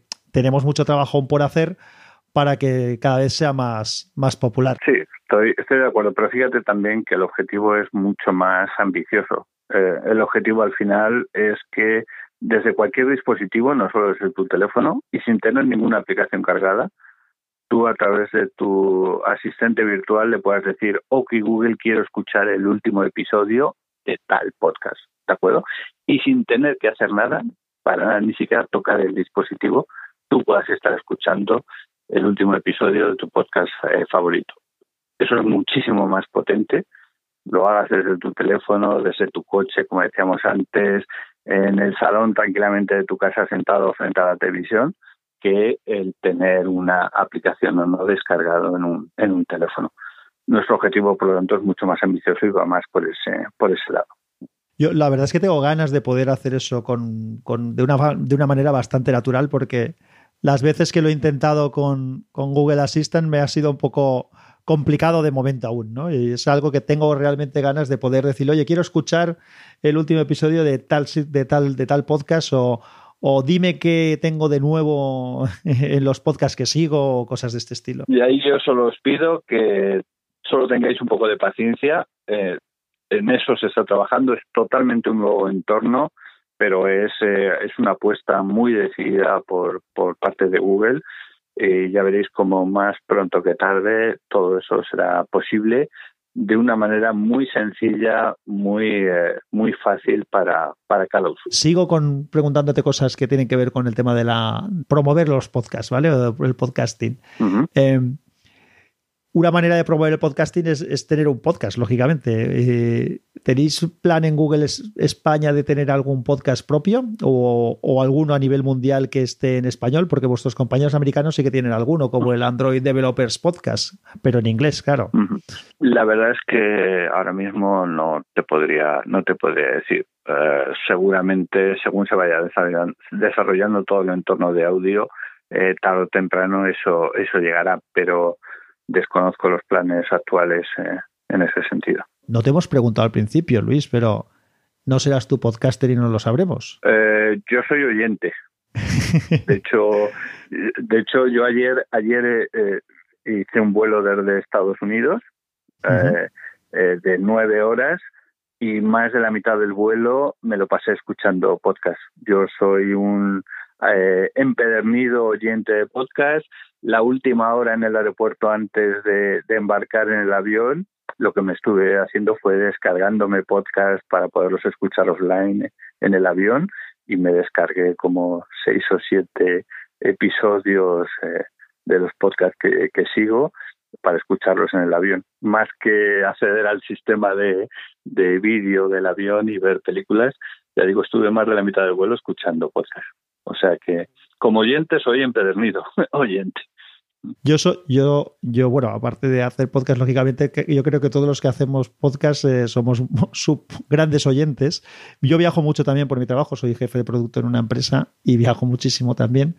Y es una ayuda tremenda, la verdad, como que comentas tú, porque te hace una compañía enorme cuando, cuando estás de, de, viaje. Si vas en avión, fenomenal, y, pero si vas conduciendo, aún más, porque como estás escuchando algo sí, que te... Bueno, de hecho, de hecho es que incluso uh, en, en, en, Estados Unidos, donde he estado las últimas, las últimas dos semanas, eh, también esa era mi experiencia. Tuve un coche alquilado con Android Auto y directamente desde mi teléfono uh, estaba escuchando en el, en el propio, en el propio coche, según estaba viajando, todos los podcasts que llevaba en, en Google Podcast. Uh -huh. Y ha sido una experiencia absolutamente absolutamente maravillosa. Espero que en España cada vez más empiece a haber coches ya con Android Auto donde eso se puede se puede hacer. Y si veis en Android Auto cuando lo cuando lo conectáis al coche, una de las primeras opciones que te ofrece en la parte de audio es Google Podcast para poder escuchar podcast en, en, el coche. Sí, no, además tiene, puedes usar Google Podcast, Pocket Cast también está. Si tienes audios en Telegram también los puedes escuchar. Es, es muy, es muy práctico. Es. ¿Te puedo preguntar que, que, nos digas algunos de los podcasts que, que escuchas? Por, por, ver si alguno nos no, puede servirnos de interés a los demás también. Pues mira, por, por eh, eh, experiencia personal y por, y por de formación profesional eh, también me gusta mucho escuchar programas de radio, eh, digamos, eh, offline. Uh -huh. eh, entonces escucho pues desde podcast de las pues los principales comunicadores de este país a luego programas pues como los de Buenafuente Nadie, Nadie sabe nada o La vida moderna o La resistencia, etcétera. Hay mucho contenido eh, sobre todo, ya digo, eh, de emisoras de radio, de, porque puedo elegir aquellos programas que más me interesan para escucharlos en el momento que, que más me conviene. Y poco a poco estoy liando eh, a escuchar ya eh, contenidos general, perdona, específicamente producidos pod, podcasters, ¿de acuerdo? Es decir, no programas de radio, sino cada vez más estoy encontrando y descubriendo contenidos nuevos eh, que ya puedo que ya puedo escuchar ¿no? Sí, yo creo que una de las ventajas y lo que, que, el mundo, igual que comentaba hasta al principio, que tendemos a en las interfaces, pues va cambiando el tema y vamos al audio. En el tema de, del consumo de contenido está clarísimo desde hace tiempo que se va a la demanda. Y lo bueno que creo que tiene el mundo este del podcasting es que puedes encontrar información de casi cualquier cosa que te interese y, y, eso es complicado en los medios generalistas. Entonces, eso es, claro. tremendo. Puedes elegir algo seguro de lo que más te guste, vas a encontrar probablemente información. Perfecto, y hay muchísima diversidad de contenido ya que en un momento dado te puede interesar o puede interesar a cualquier usuario y, y te ofrece unas posibilidades que ya digo, yo he descubierto en los últimos meses gracias a, a Google Podcast y, y, y, a las posibilidades que me ofrece de, de hacer esos contenidos desde cualquier, desde cualquier sitio, en cualquier momento. Por cierto, antes de, de terminar, un detallito, pero yo, yo, creo que va a ser de mucho interés para nuestra audiencia. Y es que Google hace unos cuantos años adquirió FeedBurner. Y bueno, pues hace pues eso también un montón de años que oímos que FeedBurner va a desaparecer. FeedBurner va a cerrar y FeedBurner ya no funcionará. Y sin embargo, todavía a día de hoy muchos podcasters utilizan FeedBurner como medio de distribución de los feeds de sus podcasts porque... Levanto la mano. Yo soy uno. Vale, tú, por ejemplo, ¿no? Porque otros servicios equivalentes, pues son de pago, ¿no? Como FeedPress u otros. Entonces, al final, uh -huh. la pregunta que tenemos es: ¿realmente se va FeedBurner a cerrar? ¿Va a desaparecer? Si va a desaparecer, ¿cuándo? ¿O, no sería este un nuevo impulso? ¿Sería ¿No sería una buena ocasión de darle un lavado de cara y, al servicio y adaptarlo un poquito más los, a los podcasters? La verdad es que no tenemos eh, planes nuevos sobre FeedBurner que, que compartir, ni en un sentido ni en otro. Entonces, eh, yo a corto o medio plazo no esperaría ninguna noticia nueva sobre, sobre este servicio. ¿No? Que lo podemos seguir usando, pero tampoco se va a seguir desarrollando. Eh, en la medida que sea, que sea atractivo y que sea útil, eh, se seguirá desarrollando. Pero ya sabéis que, que también la idea es facilitar mucho las cosas, como decía antes, a todos los creadores y, y productores de contenidos de audio, en que en un momento dado tengan unas consolas de administración también de sus contenidos mucho más potentes, etcétera. Pero, pero sabéis que la tecnología no, no para, con lo cual siempre habrá cosas que sean más útiles y sean más interesantes para, para todos. Pero ya digo, a corto plazo no, no hay ningún plan específico. Vale. Ah, antes, de, antes de acabar, eh, insistiendo en la solicitud de nuestros oyentes, que ya hemos comentado en varias ocasiones a lo largo de, la conversación que tenemos, ¿nos podrías aventurar una fecha para esa posibilidad de disponer de Google Podcast en, en iOS y en, y en web? Ah, la verdad es que no tenemos planes tampoco específicos, no nos han comunicado fechas específicas. Eh, la idea está sobre, sobre la mesa de trabajo, se está trabajando en ella, pero no, no no tenemos fechas concretas aún que podamos, que podamos decir. Ni siquiera decir este año o el que viene.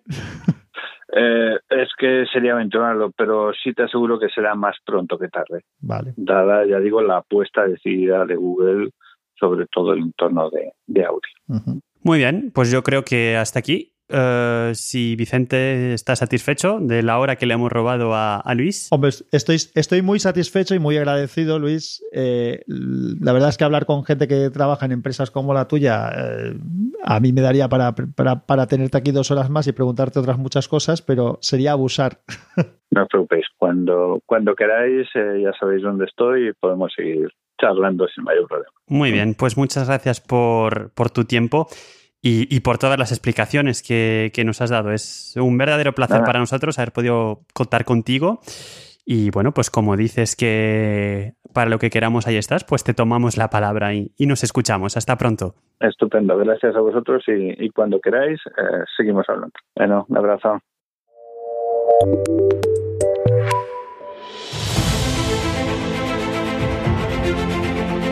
En esta ocasión os presentamos a Erika Betancourt, eh, quien nos va a hablar de su trabajo en la junta directiva. Eh, más concretamente, ella es la responsable de mesa redonda y ponencia. Y hasta ahora, pues ya van varias mesas redondas y ponencias que todavía ah, no habíamos tenido la ocurrencia de hacer un resumen y cuál es su trabajo. Así que mm, me alegro de que ella misma nos cuente cuál es su trabajo porque parece que está pasando un poco desapercibido pero tiene bastante importancia y es una de las cosas muy aprovechables que, tiene eh, ahora mismo la Junta y sus socios eh, como un valor que, que podéis aprovechar. Eh, así que os dejo con ella. Hola, soy Erika Betancor, mi gaitero en las redes sociales, vocal de la Junta de la Asociación Podcast y encargada de las mesas redondas y de las ponencias a través de la plataforma Zoom para los asociados. Hasta la fecha se han realizado dos ponencias y una mesa redonda. La primera ponencia del pasado 17 de enero, llevada a cabo por Adrián Perales, titulada Ten el control de tu podcast con herramientas gratuitas, donde Adrián nos da unas pequeñas indicaciones de cómo controlar nuestro podcast con herramientas como WordPress, archive.org y blueberry.com. La segunda ponencia tuvo lugar el pasado 13 de febrero, se tituló Empieza a editar con Audacity, donde Juan Febles nos dio unas pequeñas y rápidas pinceladas de cómo editar audio con este programa, con el Audacity. Esta ponencia, a su vez, será complementada con algunos videotutoriales que se subirán a la web de la Asociación Podcast. Y la mesa redonda tuvo lugar el 24 de abril, se tituló Hablemos de podcast y de podcasting primera parte porque estamos convencidos de que va a haber más de una, al menos una segunda parte, porque al ser un tema que nos gusta tanto a todos los que estamos aquí, que es hablar sobre podcasting, no tenemos ninguna duda de que va a haber al menos una segunda parte. En esta primera parte nos acompañaron como invitados Andrea Shishona, Mael TJ y Eove. Y al ser una mesa redonda, a lo largo de la charla se nos pudieron unir un par de socios más. Y es que esa es la idea de las ponencias y sobre todo de las mesas redondas, que los socios encuentren temas que sean de su interés y que puedan participar. La mesa redonda es más abierta porque prácticamente desde el principio los asociados que se conecten a través de la plataforma Zoom para asistir a la charla podrán dar su opinión y hablar con los invitados que en ese momento estén Y las ponencias, pues en un principio el ponente empezará explicando el tema y dependiendo del ritmo de la charla, las preguntas se podrán ir, haciendo en el momento para que el ponente le vaya contestando o se espera al final de que el ponente explique el tema y luego se exponen las preguntas, pero igualmente se podrá participar. Esperamos que las actividades que se están llevando a cabo sean del agrado de los socios y que se animen a participar más, porque hacemos todo esto con la esperanza de que les guste y quieran unirse de forma activa, como ya han hecho otros socios grabando vídeos tutoriales que en un futuro se colgarán en la página web, o como Juan Febles o Adrián Perales, que expusieron una ponencia. Así que desde aquí te animo a participar. Si quieres que se trate de algún tema específico en alguna ponencia o en alguna mesa redonda, o tienes alguna idea, puedes ponerte en contacto conmigo en erica, con cada kilo, punto, betancor, arroba, asociacionpodcast.es. Lo repito, erica.betancor, arroba, asociacionpodcast.es. Pero si se os atraganta cómo se escribe mi nombre, en arroba mygaitero me podéis encontrar en las redes sociales, incluido en Telegram. Y si queréis colaborar de alguna otra forma, como han hecho otros socios, con vídeos tutoriales o lo que podáis ofrecer, no dudéis en poneros en contacto con nosotros. Os esperamos con los brazos abiertos. Y ya para despedirme, os insto a que, si no lo estáis haciendo ya, que sigáis la cuenta de la Asociación Podcast en Twitter, arroba asociapodcast. Un saludo y por mi parte, nos vemos en Zoom.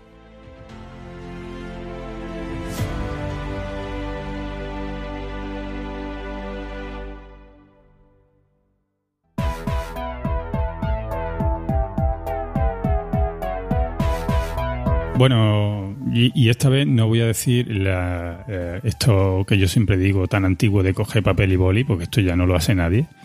Pero abrí por lo menos vuestra aplicación de nota o vuestro podcatcher y eh, teclear rápido las recomendaciones porque llegan nuestros oyentes hardcore.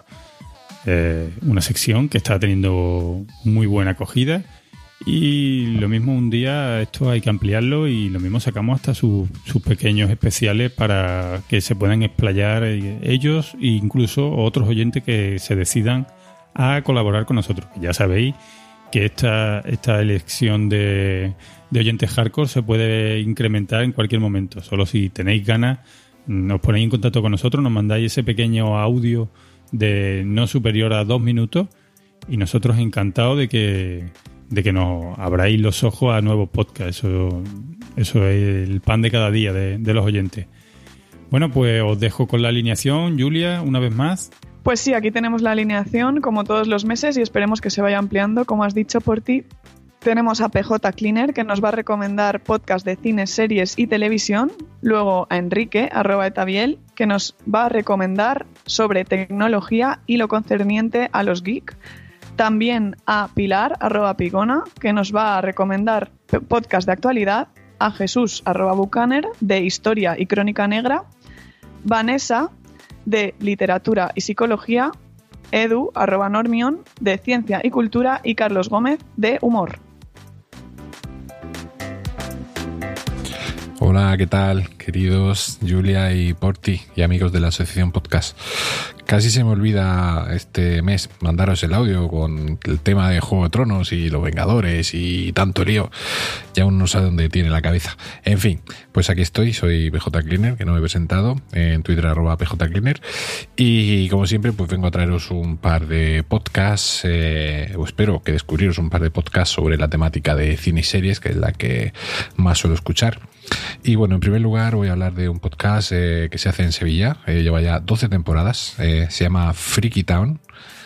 Y está conducido por Pablo y por Migi y por algún compañero más. Y bueno, ellos eh, tienen una sección de manga, tienen una sección de cómics, tienen sección de anime, tienen sección de series, tienen sección de cine. Como a ver, es un podcast súper completo. Controlan un montón sobre cada uno de los temas, cada uno es especialista en uno de ellos y aproximadamente es la sección de duran unos 20-25 minutos. Eh, algunas veces no hay sección de cine, algunas veces no hay sección de, anime. Pero bueno, lo que sí suele haber siempre es cómics, manga y, y series. Y suele durar un par de horitas, eh, semanal y yo lo llevo escuchando pues como 8 o 9 10 años y la verdad que lo recomiendo muy mucho. Os lo vais a pasar muy bien con ellos, veis que son unos frikis de primera, tenéis un nombre, Freaky Town, y que saben muchísimo de, lo que hablan. El siguiente que os voy a recomendar Ahí hoy voy a agarrar un poquito para casa y voy a recomendar un podcast de un amigo, querido amigo Raúl Valera, Yayo Friki, conocido como Yayo Friki, que, que tiene un podcast llamado Los viejos frikis nunca mueren. Es un podcast de quincenal que es, eh, dura una aproximadamente una horita y es un podcast eh, retro eh, digamos, por decirlo de alguna manera, donde casi siempre nos analiza algún videojuego de estos retro que nos van a llevar a los que tenemos una cierta edad a, esos salones recreativos, esas primeras consolas que, solíamos utilizar hace ya unos añitos. También tiene una sección de, cine donde siempre comenta alguna peli eh, ochentera principalmente sí, creo que se centra más en, los 80 y siempre suele dar en el clavo con, con, películas que yo creo que a todos nos traen muy buenos recuerdos. Y, habla así también eso, de cositas de animación, de cosas frikis y, y para viejos frikis, valga la redundancia, que si ven un poquito como eh, el alivio nostálgico quincenal que, que, yo utilizo, escuchando este Los viejos frikis nunca mueren de mi amigo Raúl Valera. Y por esta semana nada más, he escuchado algunas cositas nuevas que ya os iré recomendando más adelante. Un saludo a todos.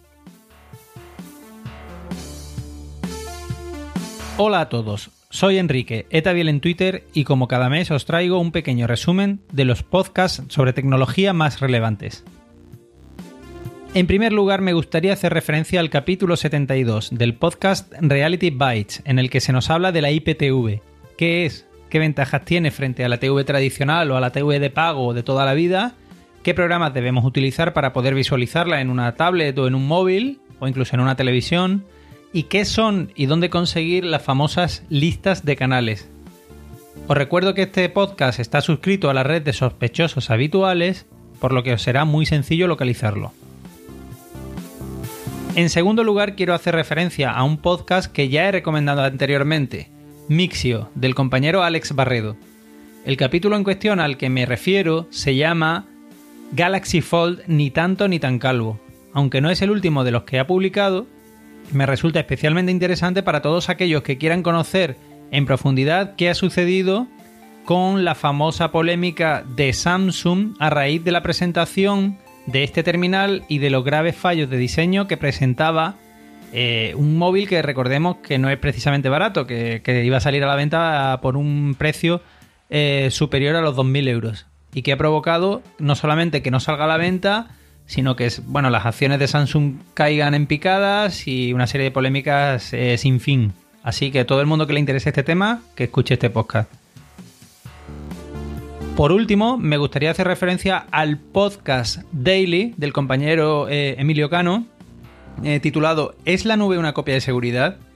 En esta ocasión, Emilio nos aclara las principales diferencias entre usar a diario una nube tipo Dropbox, iCloud o OneDrive o la de Google y lo que sería una copia de seguridad tradicional de las que hemos hecho toda la vida. Y es que, aunque a veces demos por hecho que si usamos una de estas nubes nuestros datos estarán a salvo, no siempre es así. Así que os recomiendo este capítulo porque es didáctico y, para hoy en día imprescindible, ya que todos usamos este tipo de nubes. Y sin más me despido, hasta el próximo capítulo en el que volveré con nuevas recomendaciones. Espero que os hayan resultado interesantes. Un saludo. Hola, soy Pilar, del podcast Ecos a 10.000 kilómetros, Pigon en Twitter, y quiero recomendar el podcast La Cafetera de Fernando Berlín, un podcast que se ha convertido en mi programa de referencia de actualidad por su tono no calmado y sin estridencias que huye de la polémica del día y va más allá en el análisis de las noticias que no suelen acaparar portadas, pero a la larga tienen más trascendencia. Con una frecuencia diaria es ideal para estar al día. Además, tiene secciones extras como la dedicada a las series, al medio ambiente, la ciencia, la memoria histórica y el fórum en el que cada viernes se comenta una película con los oyentes. Es un podcast con bastantes años en antena que ha sabido crear una comunidad de fieles muy activos que se mantiene gracias a las aportaciones de los mecenas. Os lo recomiendo para estar al día de las noticias sin caer en polémicas o tertulias llenas de gritos, frases hechas y acusaciones que tanto abunda y tanto ruido hacen. Hola, soy Jesús, arroba bucaner en Twitter, y estoy de nuevo aquí para traeros las novedades en las secciones de historia y, crónica negra. Tal y como os prometí en el programa anterior, esta vez os traigo cositas nuevas, material fresco, que se dice. En cuanto a la sección de, de Crónica Negra, voy a hacer algo que pensé que nunca podría llegar a hacer y es recomendar un podcast de, de Podium Podcast. Ya sé que para muchos es el enemigo, el diablo encarnado, algo a lo que hay que batir y enfrentarse, pero cuando alguien hace cosas de calidad hay que, hay que reconocerlo. Y este es el caso del programa que os traigo. Se llama Negra y Criminal en un principio era un programa de radio de la cadena Ser que dio el salto a, a, podcast cuando, cuando nació Podium. Como muchos de los productos de Podium, está perfectamente teatralizado, dramatizado, como lo queráis llamar. Y bueno, alterna casos reales con relatos de, de ficción. A mí personalmente los casos reales me gustan, me gustan bastante la manera en la que lo, lo tratan. Y bueno, en la sección de historia, pues os traigo La Contrahistoria, un programa de Fernando Díaz Villanueva que lo podéis encontrar en Evox, es un Evox Originals. Y bueno, la descripción del programa no deja nada a la sorpresa. La historia, como no te la contaron en la escuela. Pues bueno, el caso es que no deja nada por sorprender y la verdad es que trata los temas de un punto de vista muchas veces, digamos, no el, el que nos han enseñado o no el que sea el más políticamente correcto. Un programa totalmente recomendado. Y bueno, pues nada, hasta aquí las recomendaciones de este mes. Espero que os gusten y nos vemos el mes que viene. Adiós. Hola, soy Vanessa de los podcasts Tritono y Librorum y tal y como hice en mi anterior audio para el podcast de la asociación, os traigo dos recomendaciones. Para empezar, os propongo Jodor, Jodor, Jodor, un podcast argentino de Posta FM que trata sobre Canción de Hielo y Fuego, tanto de la serie como de los libros, y que viene de la mano de Luciano Banchero y Fiorella Sargenti. No solo es un podcast muy divertido, sino que además os va a sorprender muchísimo el dominio sobre la materia que tiene Fiorella. Da gusto escucharla. Y en segundo lugar, quiero destacar el tercer episodio de la cuarta temporada del podcast Fan Girl, con tres R's y sin I, en él, Rosa y Maloles hablan en profundidad de Umbrella Academy, la adaptación de un cómic escrito por Gerard Way, que es el cantante de la banda de rock My Chemical Romance, y que además es una de las últimas sensaciones de Netflix en el terreno de las series. En este programa dan un repaso exhaustivo a todos estos aspectos que dan origen o que derivan de esta obra de ficción. Y esto es todo por hoy. Nos escuchamos en la podcastfera. Hola, soy Normion y vengo a hablaros hoy de varias recomendaciones eh, relacionadas con la actualidad. Por una parte, os voy a recomendar un capítulo de Raid 5, el programa que ya re mm, recomendé aquí, de matemáticas de Radio Nacional de España, sobre la ley DONT, concretamente del día 22 de abril. Eh, habla sobre la ley DONT y sus variantes, que está muy relacionado pues, con las elecciones que hemos tenido hace poco. Eh, por otra parte, eh, imagino que si tenéis redes sociales, etcétera, os habréis enterado que se ha hecho, se ha realizado una imagen de un agujero negro. Si queréis información sobre ello, podéis escuchar el último capítulo de la Bordilla 2.0. Y si os sabe poco y queréis una explicación más eh, profunda y más larga también en el tiempo, podéis eh, escucharos el coffee, el coffee Break número 210 del día 12 de abril, donde lo explican de forma mucho más extendida, etc. Y por último, os quería hacer una recomendación de un podcast que no es otro que Cool Laude, un podcast de la, de la famosa red de podcasting eh, Milcar FM, donde eh, se explica de una forma bastante clara y bastante mm, sencilla también cómo funciona eh, todo lo que es la docencia universitaria y sobre todo la investigación universitaria. Eh, creo que es, si queréis profundizar en este tema es algo, es un podcast imprescindible que incluso aunque no os interese el tema os puede resultar muy muy interesante porque explica muchas cosas que, que vemos día a día. Un saludo. Pues magnífica todas ellas. Yo por mi parte, desde que llevo oyendo esta sección, mm, he aumentado mi lista considerablemente y algunas de ellas pues me alegro muchísimo y tengo que agradecerle a estos colaboradores de su recomendación porque se han vuelto fijos para, para mi podcast. Pues sí, lo que hablábamos un poco antes, ¿no? De que necesitamos recomendaciones de gente que conocemos y que tiene gustos similares a los nuestros. Así que este grupo de expertos eh, nos da sus recomendaciones mensualmente y las agradecemos muchísimo.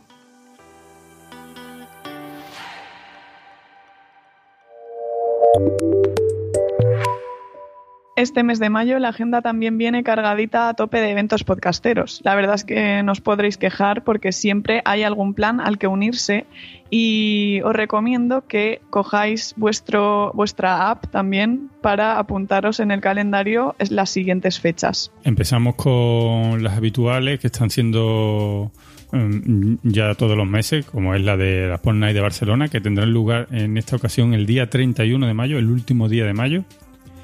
Eh, que mm, lo hacen en el Lens Comic Café, eh, una vez más. Y en esta ocasión tendrán a Born to Be Punk, eh, que harán un directo. Y, bueno, allí los tendréis un, mes de nuevo.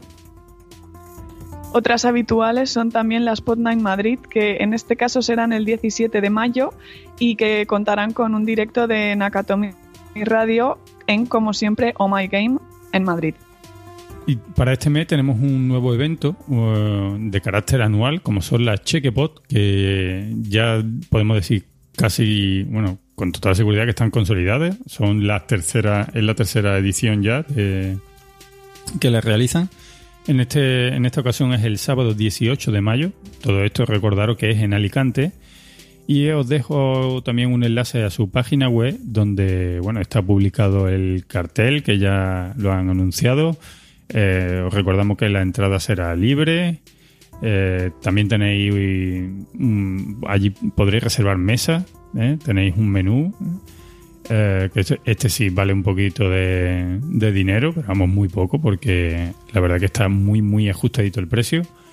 Y bueno, ya en el cartel ya han publicado el programa de directo, podcast e incluso tienen un trivial de podcaster pues nada, eh, os en el, ahí tenéis toda la información en el, en el enlace y no debéis de perderlo porque allí me consta de que año tras año está habiendo allí muy buen rollo. Bueno, suerte para todos y ya en el siguiente episodio pues tendremos el resumen de cómo han ido.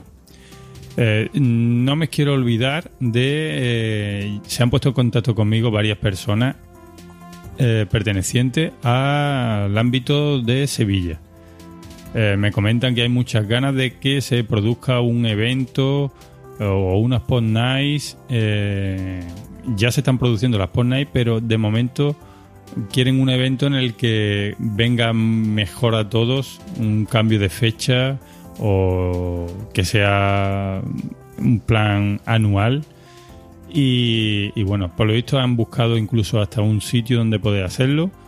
Así que os recomiendo que si algunos de vosotros pertenecéis a esta, zona, a Sevilla y alrededores, mm, me voy a encargar yo de centralizarlo y os ponéis de acuerdo conmigo, me escribís, me diría, oye, pues yo también estoy, estoy interesado en, hacer una quedada importante y a ver si conseguimos darle un empujoncito a esa zona que, que empezó muy fuerte y ahora parece que eh, no hay ninguna cabeza visible que se encargue eh, para darle impulso. Y bueno, esperemos que dentro de, muy poco estemos contando aquí eventos de, esa zona por ahí. Y a las demás zonas de, España y que tenéis vuestra cuenta de Twitter de Pornay, venga chicos, poneros las pilas que, gente hay, ¿eh? Lo único que, tenéis que empezar, tenéis que empezar a, a, crear eventos y la gente, y la gente irá, como decían en la película. La gente aparecerá. Esperemos que así sea por ti.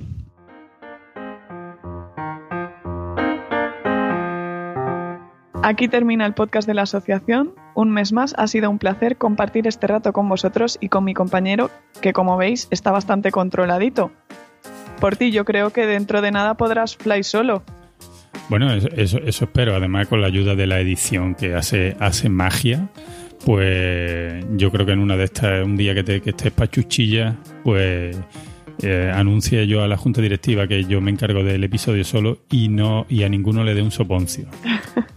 pues sí, además creo que esta, esta edición va a dar para toma falsa, ¿no? aquí, aquí hay trabajo. Eh, bueno, yo también quiero agradecer eh, a todos los oyentes vuestra escucha, el tiempo que nos dedicáis y sobre todo a mi compañera Julia que vela por, por mi interés y que pueda seguir pudiendo ir a los eventos podcasteros con la cabeza bien alta, ¿no? Sin que nadie, sin que nadie me pegue. Muy bien. Pues nada, eh, con esto nos despedimos. Esperemos que sigáis escuchando podcast, asistiendo a eventos y viviendo el podcasting. Nos escuchamos pronto por ti. Un saludo, Julia, que te vaya todo muy bien y a vuestro y a, a todos vosotros oyentes os deseo lo mismo. Un saludo y hasta el próximo episodio. Has escuchado el podcast de la Hey chicos, hey, un momento por favor, que nadie se levante de la silla, por favor, lo siento. Es que estábamos ya recogiendo todos los paquetes, toda la mesa de mezcla. Julia ha salido corriendo porque se le iba el autobús. Y, bueno, y en ese momento acaba de llegar un heraldo a caballo que me ha entregado un sobre lacrado eh, directo del Palacio de la Asociación Podcast que me comunica que, bueno, que ya la habréis estado viendo alguno por Twitter, el que no se estará enterando por aquí, que tenemos confirmada sede para las JPOT 2019 de este año. Y este año se celebra en Castellón. Chicos, ya lo sabéis, Castellón. Este año ya podéis ir reservando hoteles, ya podéis ir mirando en Booking, los que tengan cancelación gratuita. Y, y nada, pues nada, que, que- contento estoy, hombre, qué contento estoy, otro año más. Recordad, JPOT, JPOT, que JPOT solo hay una, ¿eh? No equivocarse, hay otros eventos y que están bien, pero hombre, JPOT, JPOT solo hay uno. Es el que has ido tantas veces y están allí tus amigos y tus podcasters y la gente de Twitter que estás todo el año hablando con ellos, pues ¿eh? eso es JPOT, no te equivoques. Nada, es este evento que te enseña ciudades. Este año nos enseñará Castellón. Qué bonita Castellón. Yo no la he visto, pero este año, este año que la celebra me encanta Castellón. Bueno chicos, muy pronto tendréis el dossier con todos los datos, el lugar de la celebración. No perderse la página web de la asociación, ya sabéis, asociacionpodcast.es. Allí tendréis toda la información. Venga, un abrazo. Ya mismo, ya mismo estamos allí otra vez. Has escuchado el podcast de la Asociación Podcast. ¿Quieres estar al día de la actualidad del podcasting? Escucha el podcast de la Asociación Podcast. Un podcast abierto a todos y en el que todos se sentirán como en casa. Un podcast en el que tú también puedes participar. Queremos saber más de ti. Cuéntanos, ¿qué podcast escuchas? ¿Grabas un podcast? Dinos cuál. ¿Has leído alguna noticia relacionada con el podcasting y quieres compartirla? Mándanos un correo, o mejor, un audio correo y lo pondremos en el podcast de la asociación, porque el podcast de la asociación podcast también es tu podcast. Hace falta hoy un, palo en la cabeza. A ver. Y incluso tienen hasta un formulario en el que podéis rellenar antes del 12 de abril. Vale, cagada gorda. ¿Qué? Antes, de, antes del 12 de abril, vale.